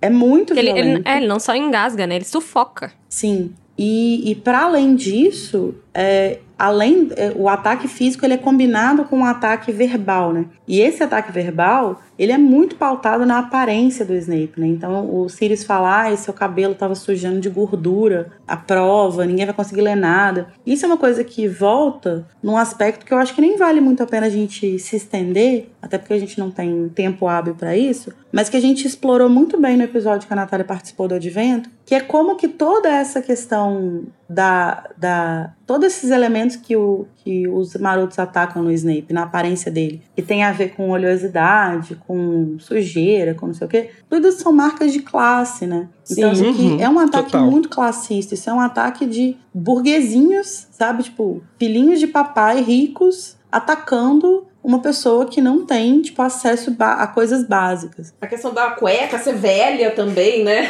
É. Sim, velha, encardida. E um negócio que também acho que é o, assim, a, a última batida do prego, que é ele dizer que não, esse é o meu problema com ele é porque ele existe, Sim. sabe? Uhum. Isso que você falou, Carol, eu acho muito legal, porque, se eu não me engano, no próximo capítulo, no outro, quando o Harry vai confrontar o Sirius sobre o que ele viu, o Sirius vai, vai usar como desculpa o fato de que o Snape estava metido com artes das trevas, que ele Uhum. andava com futuros comensais. O blá, blá, blá. comensal, é. E beleza, nada disso é mentira. Mas é, aqui é o Tiago que diz com todas as palavras que o problema dele com, ele, com o Snape é que o Snape existe. Uhum. E esse, o problema é que ele existe e carrega muita coisa. Porque pode ser, ah, porque ele existe e ele é metido com artes das trevas. Porque ele existe e ele é fascista. Ou pode ser porque ele existe e ele é uma, tipo, um pobretão que me incomoda. Então tem muita, é uma carga muito pesada nisso aqui. E ao mesmo tempo, é engraçado que o Sirius usa essa desculpa, né, de que ah, ele estava metido com artes das trevas, mas no quarto livro, quando o, o Harry fala, né, do, parece que o Snape era comensal, né, tinha marca, ele fala assim, ah, eu não acredito que ele seja, né, comensal. Então é até ambíguo. Quer dizer, se ele Sim. achava que estava tão metido nas artes das trevas naquele momento, por que essa estranheza de que ele teria se tornado um comensal, né? eu acho que eles meio que usam isso como uma desculpa, né? Talvez até para tentar limpar um pouco da imagem é, do Com pai certeza. com o Harry e tal, Com mas que no certeza. fim das contas. Porque eles não têm justificativa ali, né? Isso vai ser discutido, acho que no outro capítulo, mas eles não têm o que justificar. E Sim. uma coisa que eu acho interessante aí, eu tô- tô- quero saber o que vocês pensam, mas pra mim essa cena lembra muito a cena é, da Copa do Mundo de quadribol, em que os comensais da morte pegam aquela família trouxa, né? E levantam elas no ar também, né? É, deixam elas de Sim. ponta cabeça e tem essa multidão, alguns estão rindo, outros estão meio que assustados. Pra mim, lembra muito, é um paralelo. E tem inclusive um momento nessa cena do, da Copa Mundial que o uma das, acho que é uma criança, né, que ela é, ela fica realmente de ponta cabeça e o vestido dela desce. Isso. Sim, sim. E a roupa íntima fica à mostra, né? Sim, é um paralelo muito exato, assim, sabe? E pro Harry é muito claro, e não só pro Harry, né? Pra todo mundo que tá em volta na Copa Mundial, é muito claro que o que tá acontecendo ali é errado. Mas aqui a audiência parece dividida, né? Tem algumas pessoas rindo, tem algumas pessoas meio, meio apreensivas. É Sim. ambiente escolar, né, gente? É. Existe lugar pior do que uma escola? Não existe. Não tem. Ambiente balbúrdia, né? É. Inclusive, eu queria falar primeiro que o que diferencia os marotos do Fred e do Jorge é a classe deles, né? Uhum. Porque esse capítulo mesmo mostra Lacrou. pra que que o Fred e o Jorge acabaram utilizando a sabedoria deles em maltratar pessoas. Coisas que, coisa que os marotos jamais fariam, pelo menos nessa época, né? E é isso, o ambiente escolar é isso, gente. É muito difícil alguém ter peito pra parar uma situação dessa, sabe? Com Uhum. certeza. Acho que a pessoa precisaria ser muito corajosa, ainda mais sabendo quem que são esses dois, né? Sim. O Thiago e o Sirius. Tanto que nessa nessa nessa galera que tá em volta, né, tem as pessoas que estão rindo, mas tem umas pessoas que são descritas como apreensivas. E aí eu acho muito difícil, é, considerando até o que a própria narrativa fala, que o Snape era claramente impopular. É, eu acho muito difícil que as pessoas estivessem apreensivas por ele. Talvez até uma ou outra, assim. Mas provavelmente elas estavam apreensivas de tipo, cara, isso vai Isso dar pode merda. rolar comigo também. É, se eu fizer alguma coisa, vai sobrar pra mim. Eu vou ficar quieto aqui, vou só olhar. O Thiago mesmo não fala assim, ah, você não vai me forçar a também, esqueci agora a palavra. Te azarar, Te né? azarar pra Lilia, não é? Sim, fala, Então- ele fala. Quando ela intervém. Então, assim, imaginem as outras pessoas. Mas nesse momento é só uma punhetação dos dois, né? Que a gente Sim, sabe que, sim. já tá naquele, naquele, naquele cu doce insuportável. Que estão Uhum. fazendo charminho um pro outro. Ai, porque eu não quero. Ai, porque eu quero. Ai, não, vai tomando. Sim. Desliga você.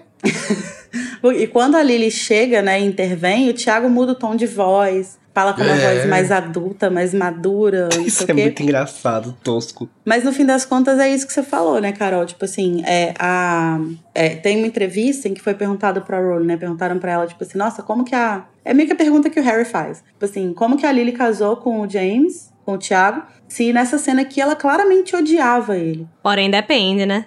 É, a, a resposta da Rowling foi: odiava mesmo? Você acha que odiava? Ou seja, ela, e ela tá falando dessa cena. Então, a gente sabe que nessa cena já existia, assim, o interesse da Lily, mas ela ficava nessa punhetação, né? Nessa coisa de, ai, não, eu não gosto de você. Porque eu acho que talvez até seja um pouco confuso pra ela, porque eu acho que ela de fato não gosta da imagem que o Thiago é, assim. Mas ao mesmo tempo tá afim dele. Então acho que ela fica meio que é, tentando não, Uhum. do- não dar o braço a torcer, mas isso se torna uma coisa muito esquisita, né? Porque aí ela fica nessa, assim, tipo, o cara lá pendurado com a cueca de fora e ela falando, não, porque não sei o quê. Aí ele, ah, não, não, não. E aí isso é muito estranho, porque, tipo, E aí bota seu, bota seu amigo de cabeça abaixo e mostra a cueca dele e você ri. É, e eu assim, eu fico pensando que, tipo, se eu, se eu estivesse numa situação dessa, em que eu estou lá, e aí meu melhor amigo, por mais que aqueles já estivessem com uma relação abalada, mas enfim, uma pessoa que foi, pelo menos, muito importante na minha vida, Importante, é. tá ali, e eu vejo de longe que ele tá sendo atacado, eu estou vindo de trás. O que que eu faço? Eu pego a varinha e eu desarmo esse filho da puta na hora, velho. Com certeza. E ela Com podia certeza. fazer, ela, ela era boa. Sabe? Então, assim, você vê que ela chega ali, é me- aquilo ali, essa cena, gente, é exatamente a mesma cena da briga do Snape com o Sirius. É medição de pau. Sim, é isso sim. que eles estão fazendo. Eles estão se mostrando um pro outro. Nesse capítulo não cai só o pai, né? Mas cai também a compadecida.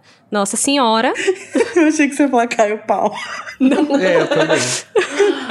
Nossa Senhora também teve suas, suas flaws demonstradas aqui, né? Sua- Sim. sua- Na verdade, acho que apesar desse bullying super violento que o Snape sofre, parece que a maior parte das pessoas foca é, no Snape ter chamado a, a Lilian de sangue ruim, né? Mas o próprio Harry, ele tá tão chocado e abalado com o que ele viu que ele, quando ele fala, né, ali no final, sobre é, o que ele tá sentindo, né? Que ele não se importou tanto de do Snape ter botado ele pra correr, né? Mas que era com essa sensação de saber o que é ser humilhado e tal. Ele mesmo não cita o, o Snape ter xingado, né? Então acho que mostra também a proporção, né? Que o Harry, que tá vivenciando aquela cena ali na frente dele, é que ele mesmo dá um peso muito maior pro para essa humilhação, né, para esse bullying que o Snape tá sofrendo, é tão grande que ele ter xingado a Lilian naquele momento até passa Não é algo que, que incomoda tanto o Harry, né? Sim. Até porque não é, não é parecido com o que ele já passou, né? E Isso do Snape Também. é, também se relaciona um pouco mais com as humilhações Sim. que ele já teve na vida. Sim, e- mas eu acho que é importante a gente lembrar que no início desse capítulo a gente viu o Malfoy usando essa mesma ofensa Contra a Hermione, sim. Hermione. Uhum. São situações incomparáveis. Incomparáveis, porque. E você vê que é uma dinâmica de poder completamente diferente. É o Malfoy humilhando e usando isso pra humilhar. E aqui é o Snape sendo humilhado e usando isso como um- uma tentativa de ataque, assim. E que nem, nem tem muito efeito. Tipo assim, ela, ela fica ali, mas ela meio que caga, sabe? Tipo, ah, é, então tá, então se vira aí. E ela vai embora, sabe? Então, é, um, é, um, é a mesma palavra, é a mesma ofensa, mas os contextos mudam completamente a, a carga que isso tem, né? O peso que isso tem. E acho que, que serve ali também então, para mostrar que o Snape já tá num ambiente assim, né? Já tá vivendo num ambiente em que esse tipo de vocabulário é usado de forma Uhum. corrente, que com certeza ali na Sonserina era a palavra corrente, né? Então acho que serve também para mostrar assim que ele convive também com pessoas que, que falam isso, que pensam assim. Então é uma forma fácil. E ao mesmo tempo serve como uma pista meio que errada, né? Porque seria a pior memória do Snape. Todo mundo vai achar que é por causa da humilhação, Da né? tortura, da humilhação. Exato. Só depois que a gente vai descobrir que não é bem isso, né? E, assim, como eu tava dizendo, assim, é, esse, esse chamar, né, de, de Snape chamar Lilian de, de sangue ruim, é tipo assim, o, o seu amigo branco não se incomodar tanto quando alguém é racista com você, sabe? Também Uhum. eu acho que tem esse peso Uhum. que ele não, não, não, se, não se identificou tanto, mas se identificou com o tipo de, de, de humilhação que ele já sofreu. Uhum. Uhum. E eu acho que isso faz muito sentido também, porque ele convive com a Hermione. E ele teve reações muito mais efusivas quando a Hermione sofreu esse tipo de ofensa do Malfoy. Uhum. Mas sim. eu acho que porque não tinha nada pra ele pôr em contrapartida. E nesse caso tinha, entendeu? Uhum. Tinha a situação dele se ver na situação parecida com o Snape e tudo mais. Sim. E é tão chocante que no final ele admite, né, pela primeira vez, que tudo que o Snape falou sobre o pai dele era verdade, assim, Sim. algo que ele nunca tinha imaginado. E termina o capítulo ele pensando isso. E é por isso que eu acho que é tão importante a Rowling inserir isso na penseira, né?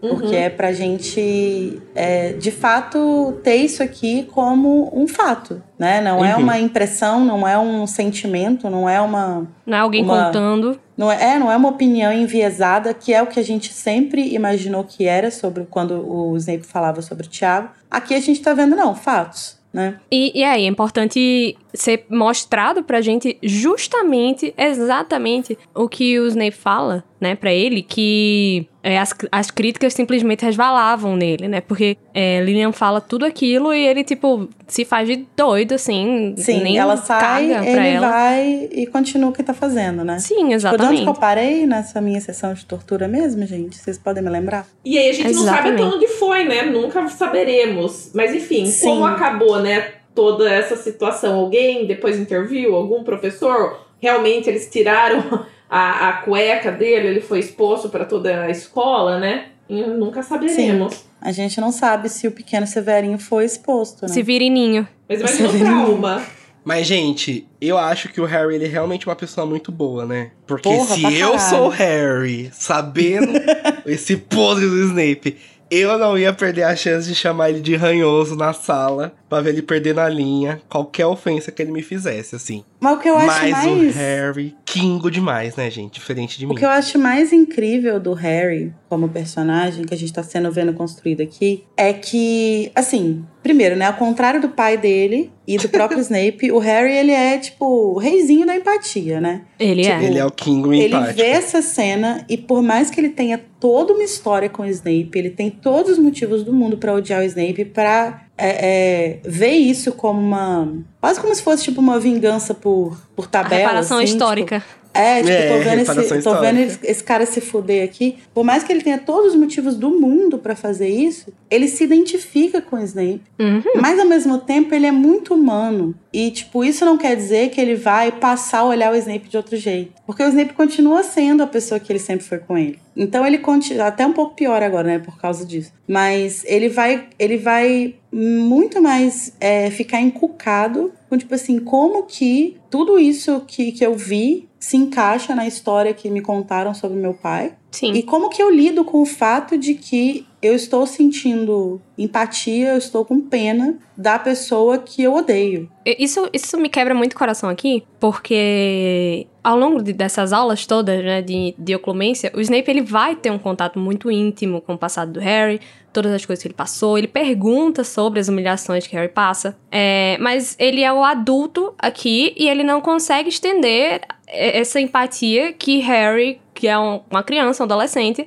vai Estende pra ele, né? é, vai estender pra ele, sabe? E isso é muito foda, porque é uma pessoa justamente que você odeia, mas que você tá vendo ali que passou por uma injustiça horrível Uhum. e você tá, tá se identificando, sabe? Isso é, isso é complicado, porque, tipo, ah, o adulto não vai fazer isso, sabe? E eu acho que isso volta numa coisa que a gente conversou no capítulo Oclumense mesmo, se eu não me engano.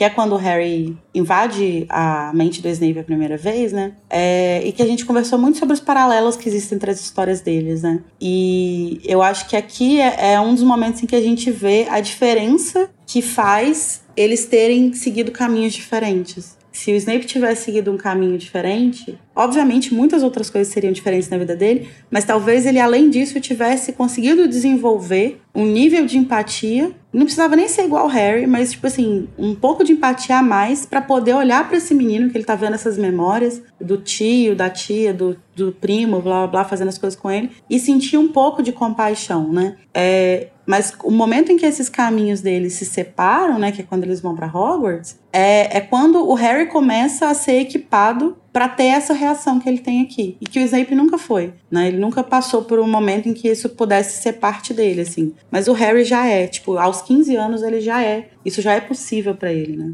Amiga, essa conversa só foi no visto e imprevisto, tá? Foi em outro momento. Ah, beleza. Em outra aula de oclumência, né? Isso. Sabe o que esse momento de empatinha do Harry me lembrou? Uma Hum. coisa que a Lari comentou sobre a morte do Snape, que o Snape pede pro Harry olhar pra ele não por conta dos olhos da Lilian, mas pra ele ser visto. E aqui é realmente o momento em que o Harry vai ver o Snape também, né? Uhum. E ter essa empatia por ele. E a partir daí, a, a relação deles.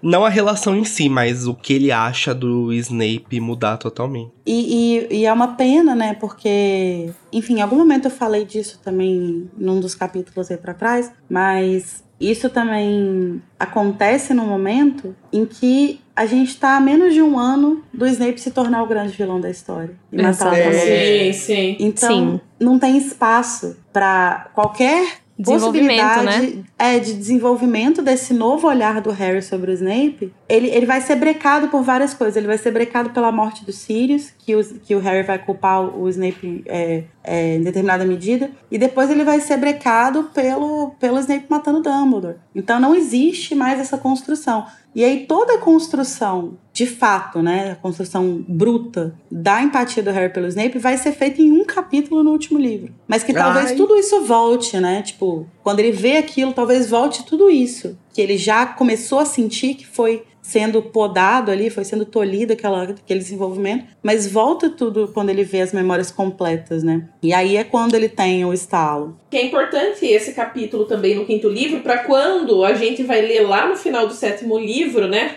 As memórias do Snape, isso não surja do nada. né? De repente parece assim, bom, é uma pessoa tão completamente diferente. Não, você consegue, você puxa também, assim como Harry, né? Aquelas lembranças do quinto livro aí que a gente tá lendo agora. E aí fala, bom, realmente faz sentido, né? E aí você coloca, você se encaixa. Quando a gente vê lá ele criança naquela cidade, né? Naquele lugar meio degrada, degradado, você já remete a, a esses capítulos também do, da Ordem da Fênix, né? Então é, é, é fantástico, assim, como a Rowling montou a, a história do Snape, a narrativa. É todo um quebra-cabeça muito complexo, né? E muito bem construído. Eu acho.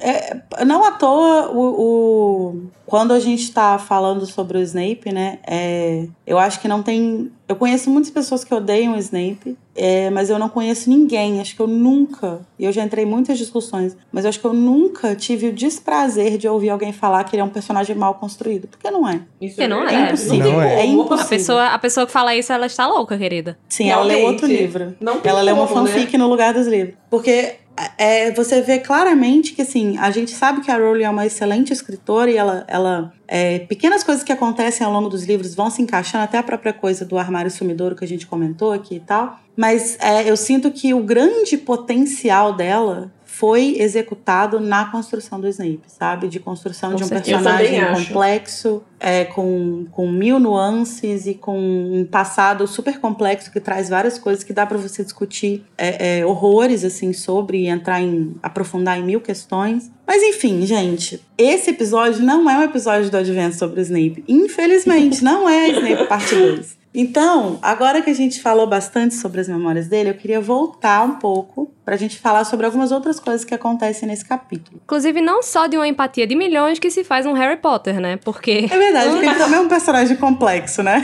ele é Sim. uma pessoa complexa. Porque, né, antes, antes de chegar nessa aula de oclumência, né, ele, ele vai conseguir, né, fazer uma catarse ali com a menina show. Um, um show, um shit show, né, que ele vai Babaca, patrocinar. extremamente babaca. A sensibilidade de um cavalo, né? E assim, é, ele Percebe, vai, vai. A petulância A do cavalo. petulância do cavalo. ele vai, a Maria, a Show vem falar com o Harry sobre a Marieta, né? Pedir desculpa, que ai, não imaginava que ela fosse fazer tal coisa. Ela pede desculpa, mas ela dá uma passada de pano também, né? Ai, Ela porque ela é uma pessoa incrível. Aí Harry, Harry já fica incrível.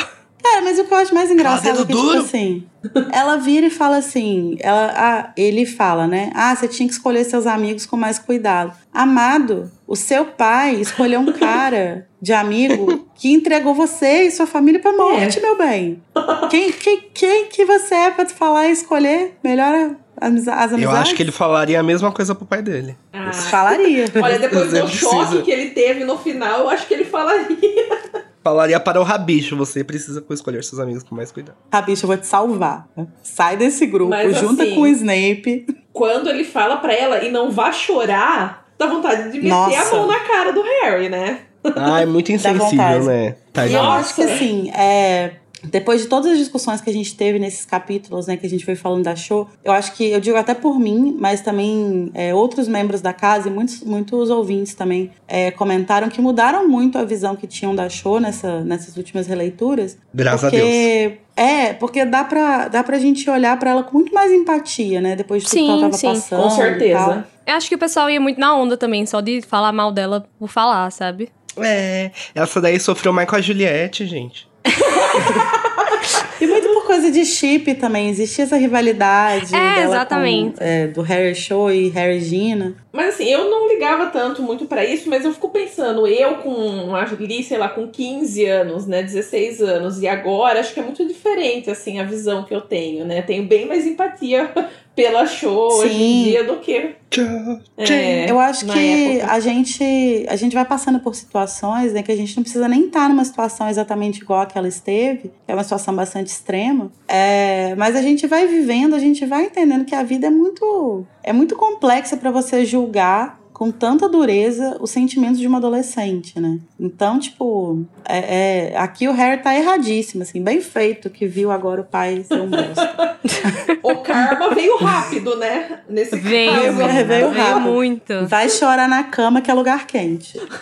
Tava, É. tava, tava reclamando tanto dela, dela chorar, quem é que vai chorar agora, né? Exato. Mas eu queria fazer uma pergunta pra vocês sobre essa conversa que eles têm. Acho que todo mundo tá de acordo que o Harry foi um bosta. Mas tem um momento que a, a Cho, ela fala da Hermione, ela reclama que a Hermione tinha que ter avisado pros membros da AD que aquela lista que eles assinaram era um pergaminho que tava com uma azaração. É, e o Igor comentou nesse pedaço que ele acha que eticamente, realmente, a Hermione deveria ter avisado. É, eu vou. O que vocês acham? No ponto de vista ético, sim. É, né, gente? Se obriga a pessoa a assinar assim uma, Na verdade, eu um acho que bagulho com uma azaração. que faria mais sentido se ela tivesse avisado, porque aí impediria, porque isso pra mim serviria como impedimento da pessoa trair, né? Também, de certa forma. Sim, porque depois que traiu, apareceu o negócio na cara, não adianta porra nenhuma, já traiu, né? Não adiantou muito, né? Mas assim, eu lembro que quando eu li a primeira vez eu achei muito pesado, assim. Eu até. Até interessante pensar ela ter.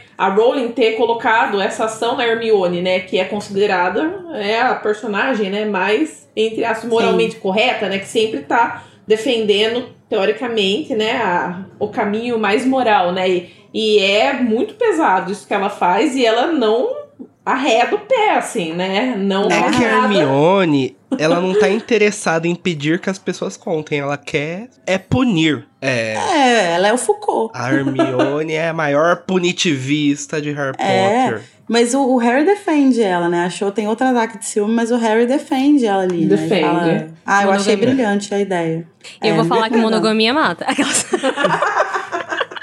Monogamia coloca coisa na sua testa. Coloca Mas mesmo. eu, eu acho que é mais pelo, pelo negócio de, tipo, saber quem foi. Até porque Uhum. você, num grupo desse tamanho, você precisa saber quem foi que, que te dedurou. Até porque se, se for precisar do apoio das pessoas de novo. Então, é um negócio visível pra você saber quem foi. Eu não acho que é Sim. muito só pelo, pra punir, sabe? Sim, se os marotos tivessem feito isso, não teria. a história seria outra, né? É, Mas o, isso que a Natália falou, eu acho que é interessante, assim, tipo, talvez seria mais interessante ela avisar, ó, galera, vocês estão assinando aqui, isso aqui, se, se vocês falarem pra alguém vai dar ruim. Porque aí impediria que as pessoas falassem, né? A, a Marieta ia pensar mil vezes antes de fazer alguma coisa. Talvez até fizesse, mas talvez não fizesse. Sim, é porque a gente precisava do plot, entendeu? É, então, né? Mostra também até que limite a Hermione tá disposta a ir, né? Acho que também Qual o faz limite parte- do humor? Né? Não, é, assim, ela já não é mais aquela menina lá do primeiro ano, do primeiro Exatamente. livro, que ah, as regras, ah, não podemos fazer isso. Exatamente. Ela é aquela que tá falando, você vai ficar marcada pra sua vida inteira, né? Então nem É entrasse verdade. na armada. O limite do humor é Hogsmeade. Mas enfim, antes disso tudo acontecer, o capítulo abre, né, com a rede de fofocas de Hogwarts borbulhando, que pra mim, isso é coisa dos quadros. Eu Com acho que os certeza. quadros lá do, do- da sala do diretor já espalharam pra todo mundo o que, que rolou, porque o Harry inclusive comenta que tirando a história de que tinha alguém com a cabeça de abóbora, que foi estava com a cabeça de abóbora, né? Eu é, amo. Que, que o resto da história era incrivelmente Batia, batia muito é, tipo, bem, né? Batia demais, era muito preciso. Então, e se ele não foi ele que falou e a Marieta também não, porque ela tá na aula hospitalar, a Foram os Umbridge não falou. Certeza. Ou foi os quadros ou foi a Minerva. Pode ter sido também, né? Ah, eu, eu É. super, eu super Acredito. quero imaginar a Minerva contando Ela as pode ter fofoquinhas por aí. ajudado. Ela pode ter ajudado. E os fantasmas também fazem parte disso, né? É, acho que é o Ernie que fala, tipo, ah, porque o Frei Gorducho falou, não sei o quê. Então os fantasmas Sim. também claramente estão ajudando ali. Ai, mas o, o Frei Gorducho tem muito cara de namoradeira, né? Que fica na janela. Tem. Total. Tem. Total. Tem. Muito. Mas o- muito, uma muito, coisa muito. que eu acho engraçado nessa cena, nesse, nesse momento, né? É que o Harry ele vai se tornar o centro das atenções, né? Porque ele é a única pessoa que tava lá, que viu tudo acontecer e que tá disponível ali pras pessoas. E aí, assim, curiosamente, as pessoas não, não ligam mais, né? Dele ser o Harry Potter. Ora, ora, ora, né, gente? É, conveniente. Na hora da fofoca, você pergunta até pra quem você não gosta, né? É. Vale tudo É pra isso. fofoca, né? Que, o É que verdade. você faria por uma fofoca bem contada, Larissa Andreoni? Muitas coisas. Muitas coisas. A moral fica de lado, né? Quando a gente quer fofoca. Ah. É, exatamente. Mas, né, a nossa, a nossa querida Dolores vai se tornar diretora e a nossa querida personagem Hogwarts não vai grande reconhecê-la como tal, né? E vai fechar, vai lacrar, lacrou a sala Lacrou literalmente. e não vai deixar ela entrar, É né? e a gente vê de novo essa personificação do castelo, esse grande personagem que é a, a, a, a escola, né? E que foi uma coisa que a gente viu na nossa live de fanfics também, né? Sim. A gente não viu, a gente não teve essa oportunidade, na verdade. Infelizmente, a gente não, não viu isso. Mas uma das ações que a Umbridge vai é, tomar como diretora, né, é criar a Brigada Inquisitorial. Que a gente vai Sim. descobrir uma cena agradabilíssima com o nosso querido, amado Draco Malfoy. Bostinha. O Bosta Malfoy. tóxico. que é a Brigada Inquisitorial é, é esse grupo de alunos, né, que a Umbridge escolhe a dedo, porque eles apoiam o ministério, e que vão ganhar mais poder do que os próprios monitores, né, porque os monitores não podem tirar ponto, mas a Brigada Inquisitorial pode. E uma coisa que a Natália apontou, né, quando a gente estava montando a pauta, e que eu acho até interessante ela falar um pouco, é desse paralelo que a gente pode ver entre a Brigada Inquisitorial e alguns grupos paramilitares, né, que, que surgem em, contextos de opressão, de ditadura, né. Até aqui no Brasil tinha o Comando de Caça aos Comunistas, né, o CCC. Certamente o Malfoy participaria se, se ele tivesse Sim. Nossa, Nossa, mas pode ter certeza. O modus operandi fascista, ele é muito receitinha de bolo, né? Uhum, Então, o- e- essas coisas, elas geralmente acontecem em lugares, tempos diferentes, porque existe quase que uma receitinha de bolo mesmo pra se colocar um governo fascista no poder. E eles estão fazendo isso aqui, estão seguindo a cartilha. E, e eu acho interessante como que a Rowling consegue colocar essas coisas nesse microcosmos que é a escola, né? Então, tanto Uhum. a Armada de Dumbledore, que é um grupo de resistência armada, né? A- ali Sim. na escola. E aí a gente vê surgir, então, essa oposição, enfim, né? Esse grupo aí também é, armado, assim, mas que vai defender é, as posições do governo, né? E isso realmente imita o que a gente vê acontecer, ou que já viu acontecer e acontece até hoje, né? É, nesses momentos políticos, assim, é, bastante complicados. E, e eu acho legal porque ela traz, pensando que é um livro jovem adulto, enfim, tanto juvenil, ela traz para um lugar, né, que acho que os leitores conseguem se identificar. Eu lembro, sim, a primeira vez que eu li, que eu tava, sei lá, no segundo, terceiro colegial, eu achei incrível, né? Porque se você já quer fazer revolução na sua escola também, Uhum. lendo aquilo, assim, a, a gente consegue se identificar muito, mesmo. E claro que agora, como adulta, a gente faz outros paralelos, né? Outras relações, mas eu acho bem legal como alguém que tá ali na escola consegue se identificar muito facilmente todas essas questões, né? Esses paralelos Sim. que são maiores, né? Que vão muito além da escola, mas ela consegue colocar ali. Então acho Uhum. legal ela trazer a, a brigada inquisitorial para mostrar que ao mesmo tempo que você tem os alunos ali, né, que estão revoltados, estão se organizando, né, para enfrentar a Umbridge, para enfrentar o ministério, você ao mesmo tempo tem aqueles outros alunos que amam, apoiam o ministério, apoiam a Umbridge e vão também se dedicar a lutar para que continue assim, né? Sim, porque fazem parte do grupo que detém Sim, poder, né? Sim, exatamente. é, dos interesses dele, tá def- estão defendendo seus próprios interesses, assim, né? E eu acho muito legal isso, até porque outro dia, não lembro se foi no grupo do Telegram, mas alguém mandou um, um print que era sobre paralelos, né? É, coisas que são ensinadas, entre aspas, por sagas de fantasia e tal. E aí em Harry Potter falava sobre o Resistência estu- estudantil, né? Era alguma a assim. resistência estudantil, assim, isso. E eu acho muito interessante isso, porque esse livro principal, acho que todos os livros, né, acho que é uma grande construção desse plot, mas esse livro, principalmente, ele fala muito sobre a politização da juventude, né? Sim. Como que a juventude é uma chave essencial para pensar a política, para pensar a luta, para pensar a, a, a, a construção de um novo mundo, né? Esses alunos aqui, é, os alunos da AD principalmente, né? Eles estão interessados em quebrar a ordem. Uhum. Mas existe também uma juventude politizada na, dentro do sistema que tem interesse em lutar para manter as coisas como estão, né? Infelizmente, nem todo jovem é comunista, né? Hum. Então, é, é- eu acho que isso é muito legal, assim, isso para mim é um, se a gente tiver que simplificar muito plot de Harry Potter, se tiver que reduzir a uma coisa, eu acho que seria isso, sabe? Uhum. Tipo, a importância do, do jovem na construção de, um- de uma nova realidade, de um, de um mundo, de uma sociedade diferente. Não, mesmo porque, se a gente for pensar historicamente, a maior parte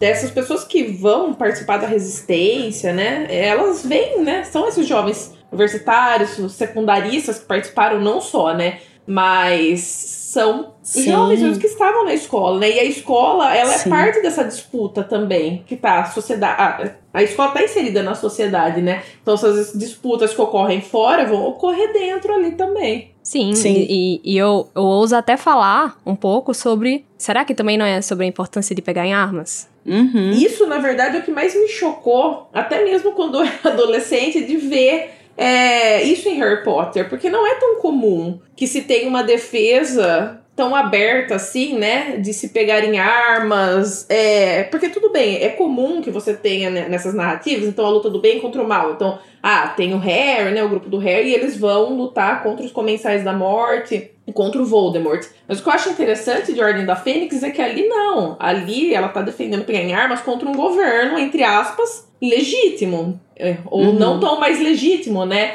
Mas, falando, não é. Não adianta só é, palavras, né? Você não vai derrubar um bridge só com palavras. E mostra Sim. a Hermione tentando fazer isso, né? E ela mesmo percebe que só isso não é o Chega um suficiente. momento em que isso não é o suficiente, Então né? isso me surpreende, assim, ver em Harry Potter, porque não é uma narrativa muito comum de ser def- defendida, assim, principalmente em, em obras mainstream, né? Sim, Sim. Até, até fora da, da- das obras, né? na discussão política, é, é muito difícil ver, ver esse tipo de coisa sendo defendida, né? Uhum. E uma coisa que isso que a Natália falou, né, que é quando a gente vai olhar a história dessas das resistências, né, é, a grande maioria dos movimentos são formados por jovens e tal. E eu pensei imediatamente na Dilma, né, porque Hum. a Dilma ela foi, eu fui até procurar aqui para dar a informação exata, mas ela iniciou a militância dela numa organização revolucionária marxista quando ela tinha 16 anos, sabe? Então, assim, é, é, com 16 anos ela estava assim, com 19 ela já estava na clandestinidade, sabe? Então, e tanto que ela foi presa com, tipo, 22, 21, Uhum. 22. Então, é, eu acho que é uma, uma figura que é muito importante a gente é, resgatar, né? E, e eu acho que, felizmente, a gente, a gente tá num momento agora que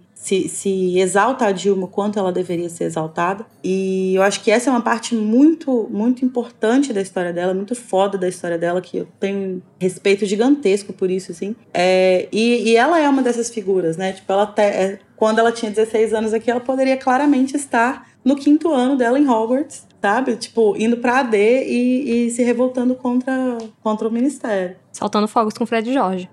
Exatamente. A luta armada nem sempre vem em forma de armas, né? Às vezes é só um, um Em fogo de artifício que vai pegar a bunda da Umbridge. Mas enfim, por lá em Umbridge, ela vai tentar em- é, interrogar o Harry, né? Ela vai chamar o Harry pro interrogatório ali. E ela vai, muito sutilmente, né? Porque é muito sutil essa pessoa, vai tentar dar pra ele um chá com, Meu Deus. com poção, né? Ai, amiga, desculpa. Ai, que horror. Eita, Não. convenceu o Harry Não. chá. Não! Apaga! Ela vai, Corta ela vai parte. dar para o Harry. Corta, diretor. Ela vai dar pro Harry uma bebida. Quente. Ai, gente, desculpa. Uma bebida. Que a gente vai descobrir depois que tinha uma poção, né? Sim. Uma veritaceiro. E depois a gente ainda vai descobrir que essa veritaceira estava adulterada. Então, mesmo que o Harry tomasse, talvez ele não falasse nada. Ele provavelmente Ia não dar em nada. falar nada. É. Mas ele, como pessoa safa que é, em alguns momentos, né? Ele põe o cérebro dele pra funcionar. E nesse ele resolve só fingir e vai tomar um chá Glup, glup. a bebida. E uma coisa que eu acho curiosa aqui é que a gente tem uma pista, porque eu acho que a gente já falou sobre isso em algum momento, sobre como que, tipo assim, pô, a Umbridge é tão preconceituosa, ela tem tantas é, é, questões com tantos grupos diferentes, como que ela se alia ao Filch, né? E eu acho que aqui a gente tem a resposta. Que é que ela supera, tipo, muito entre aspas, né? Tipo, ela finge que supera isso, ela guarda no coração dela o horror que ela tem de malogros pra poder usar os conhecimentos Se utilizar, tem exatamente. é, da escola, né? Acho que é o Fre alguém fala, né, que o, o Filch, O Harry. O Harry fala, é, depois do, do, do Fred, Fred Jorge, Jorge. provavelmente ele é a pessoa que mais conhece as passagens secretas da, da escola, né? E eu acho Sim. que Então a Umbridge- precisa disso. Não, e acho que pra ela tudo bem, porque ele tá numa posição subalterna ali, né? Então, Sim, com aí, beleza, você pode Aí é ter de essas boas. pessoas inferiores nessas posições subalternas que estão servindo. Ele tá no lugar dele, né? É, o problema é quando eles Exatamente. saem desses, desses locais. E, e nessa conversa, né, a gente vai descobrir muito conveniente, convenientemente, Ora, ora, ora. é, que é, as lareiras são lacradas, estão sendo lacradas, menos Exceto- A dela. e que as correspondências estão sendo vigiadas, né? Isso é uma coisa que vai ajudar é, o Harry a, a planejar melhor as coisas que eles estão fazendo ali, né? Até quando ele vai tentar falar com os Sirius e tal. Uma coisa que é legal é que ela fala, né? Que ela tem um, um funcionário, né? é, que tá alerta ali com todas as, as lareiras. E no capítulo passado a gente sabe que essa pessoa é a mãe da Marieta, que trabalha nesse, nesse departamento de transporte, né? E que tá fazendo esse, esse, essa Nossa, vistoria da, da- das lareiras. Esse capítulo, gente, ele dá pra ter um. Acho que dá pra ter um episódio de mais horas com eles. Dá, mas não É, podemos Mas gravar hoje. infelizmente Aquelas. não podemos. Não podemos, porque pra você que está ouvindo isso no feed, esse capítulo está sendo gravado no dia do debate. Primeiro debate presidencial, que começou há seis minutos. Portanto, vamos Corre, ao que Larissa. interessa. Vamos ao que interessa.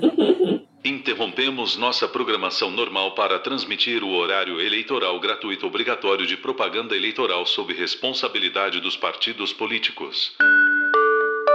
Meu nome é Rony Weasley e eu estou me candidatando para representar você contra o dever de casa, essa prática abusiva e autoritária que tira o tempo precioso da nossa juventude. Ninguém merece ficar perdendo tempo com isso.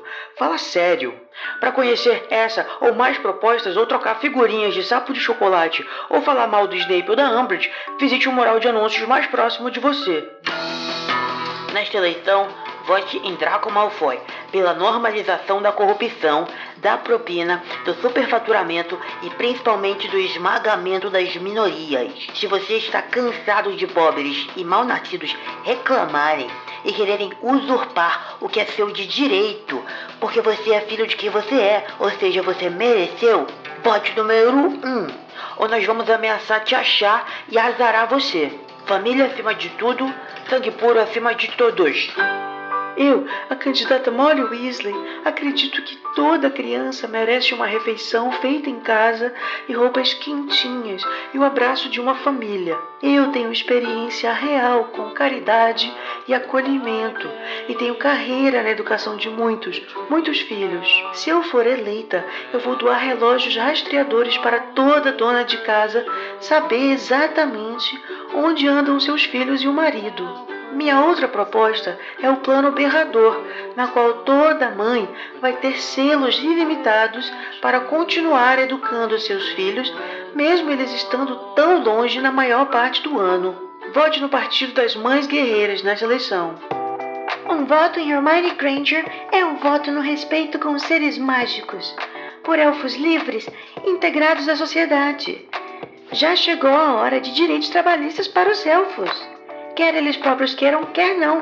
Vote 777 e dê um basta nessa exploração. Nesta eleição, vote em Minerva McGonagall. Sou professora de muita experiência, inclusive com idade indefinida, e participei e lutei em muitos momentos históricos. Não tenho medo de fazer o que é certo e garantir a sororidade e a segurança dos meus pupilos. Pela criança eu dou minha vida, graças a Deus! Pela educação rigorosa de alto padrão, vote na Minervão. Vagabunda! Vamos conservar o que existe de mais precioso na sociedade. Dolores Umbridge trabalha duro para passar pano e manter os líderes no poder. Menos doutrinação deles, mais doutrinação nossa. Chega de professores pelados e queimando ervas em sala de aula. Mais punições, mais disciplina. Nesta eleição, vote em Dolores Umbridge e as outras candidatas da coligação DDD, divas defendidas pelo Danilo. Finalizada a discussão, né? Quem quiser mandar feedback, manda pelas redes sociais, Telegram, Discord, e-mail. A gente vai estar esperando os feedbacks de vocês para ler no próximo Metendo a Colher. Mas agora, vamos ao nosso momento de pegar tudo de ruim que esse capítulo te dá e transformar em um poderoso. A vida que deve. Desculpa aí, ó.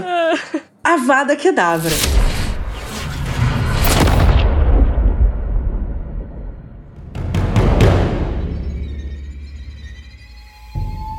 Natália, para você que não conhece a dinâmica, O momento Avada Kedavra é o momento que a gente vai escolher o que, que a gente. Uma frase, um acontecimento, alguma coisa do capítulo que é o que você não gosta, ou que você acha, tipo, ó, mal escrito, enfim, que, que te dá algum tipo de sentimento negativo. Dentro ou fora da narrativa. Então, conta, vamos começar por você. Qual que é o seu Avada Kedavra? Bom, aí então não sei, né? Porque se for pensar nas atitudes dos personagens dentro da história, então com certeza o Thiago e o Sirius merecem a Vada Kedavra. Mas se for pensar, assim, um momento que deixa a gente chateado, talvez não tão bem escrito, que dá raiva, não sei, é um bridge. Ah, ela merece bastante, é, né? Tem tanta coisa pra dar a Vada Kedavra. É que tem tanta. Eu tô pensando em tantas coisas que merecem a Vada Kedavra nesse capítulo. O Harry sendo babaca com a Cho. Eu não sei. Eu tenho problemas em escolher só uma coisa. Mas. Ah, mas, mas acho tudo bem. que Acho, é- acho que Sei lá, acho que a Sirius e, e Thiago merecem a Vada Kedavra.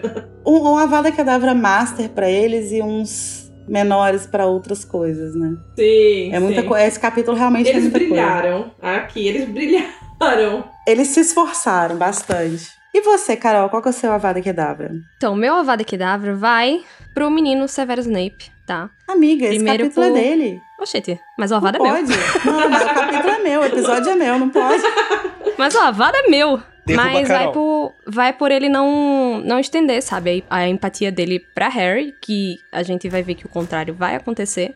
E por ele, nesse momento de humilhação, ele se virar pra, pra tentar ofender a pessoa que tava ali, querendo ou não, por pior da- do- é, que fosse é, essa punhetação que ela tava com o Tiago, a pessoa que, que se impôs ali pra, pra defendê-lo, sabe? Eu acho muito, muito foda isso dele, dele querer. é, Descontar nela, né? é, e dele querer subir esse degrau, tipo, usar ela como degrau, sabe? Uhum. Pra aumentar a moral Uhum. dele. Mas eu tenho uma menção honrosa, que é a perda da, da piada de quinta série que o Simas faz, quando o, o- quando o, o- a rosquinha, né, de fogos de, de fogos de artifício se encontra com o foguete e eles mate, né, que é, que é o original, que eles vão, tipo, acasalar e a Lia traduziu como cruzam e não fica tão claro que foi uma piada quinta série. Então fica aí, um, um avada sério e um mais contraído. Tudo bem. Eu vou perdoar o seu Avada série porque você é muito legal. Obrigada. Mas tudo bem. E você, Danilo, qual o seu Avada? Existe uma lei na Bíblia do danilismo que diz: não darás a vada para o Draco apenas quando Tiago e Sirius estiverem no capítulo. E é Danilo, isso que vai Por que, acontecer. que você entrou na minha cabeça? Por que você ia falar isso? Exatamente! ah, conexão. Lari também leu o livro do danilismo. É, ela Sim, eu sou é uma danilista. danilista. Mas é isso, assim como a Lari, eu sempre daria uma vada para Tiago e Sirius, mesmo que o Draco esteja no capítulo. Então, vai um super avada pra eles.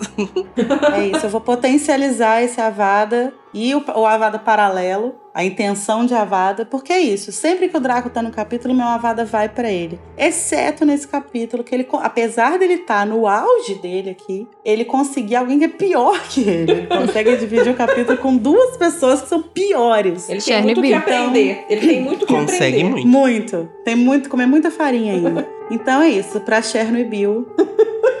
Mas agora a gente vai respirar fundo e pensar numa coisa boa. Vamos pensar numa coisa boa que esse capítulo traz, que é pouca, mas vamos pensar e vamos conjurar um expecto patron.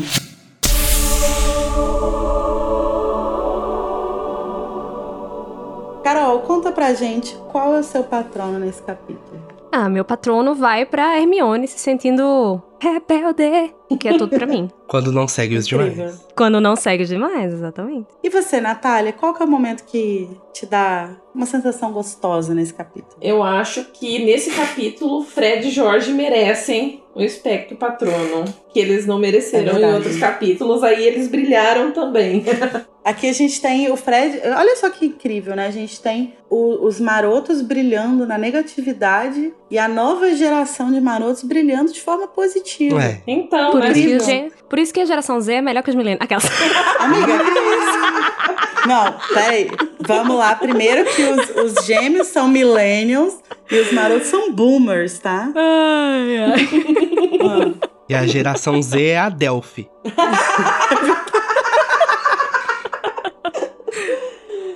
Ai, ai. E você, Danilo, depois de, de oferecer pra gente esse patrono, que foi isso que você acabou de falar, Qual que é o seu patrono? O meu patrono vai pra, pra colaboração, o feat Gêmeos Weasley, featuring Minerva, Flitwick e professores. Porque eu acho maravilhosa a desobediência dos professores, gente. Eu acho muito engraçado.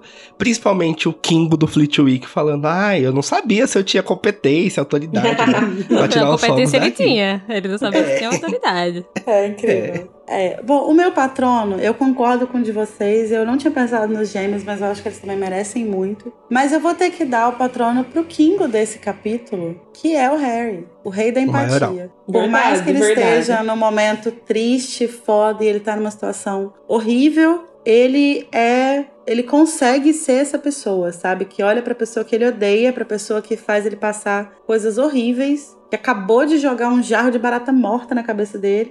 Joga ele Ele no cons- chão, né? jogar no chão. E ele consegue sacudir ele até o óculos descer no nariz. E ele consegue pensar: caralho, eu sei o que, que ele passou.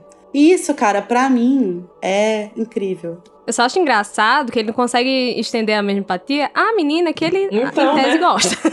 É, Amigo, o né? nome disso se chama machismo. É o que eu pensei. Eu só acho engraçado que É isso. O menino Harry é o quê? É humano, é imperfeito. é uma pessoa tem complexa. defeito. Até nisso Não, ele tá pessoa parecido com o complexa. Snape. Isso! É, é isso, exatamente. Exatamente. Mas enfim, gente, queria agradecer todo mundo que tá aqui, agradecer a Natália que veio participar, nossa convidada. Muito obrigada pelos comentários. Obrigado, pelos- Nath. Obrigada. Adorei participar. É sempre bom poder falar de Harry Potter, assim, conversar. Sem ser cancelada. Aquelas... E se um, e se um Bom. dia você quiser voltar num capítulo que não seja sobre o Snape, pode vir também. Não precisa ficar presa nesse personagem. É, então. Se você quiser participar do grupo, por exemplo. do grupo. É. Meu Deus, tu quer o bem dela, Larissa? Agora que a gente já iniciou uma revolução estudantil, a gente já invadiu as memórias das pessoas. E a gente ainda descobriu que de parecido com o pai, o Harry só tem a cara, graças a Deus, se Amém. livrou dessa. Amém. A gente pode comer um biscoitinho no próximo capítulo. Com a mamacita Minerva. Orientação vocacional. Até Até lá, gente. próxima. Tchau. E agora a gente também pode assistir o debate. Aí. Gente, vou correndo assistir o debate. Com um Bora, biscoitinho, né? Bolsonaro! Lula! Com o biscoitinho. Amém.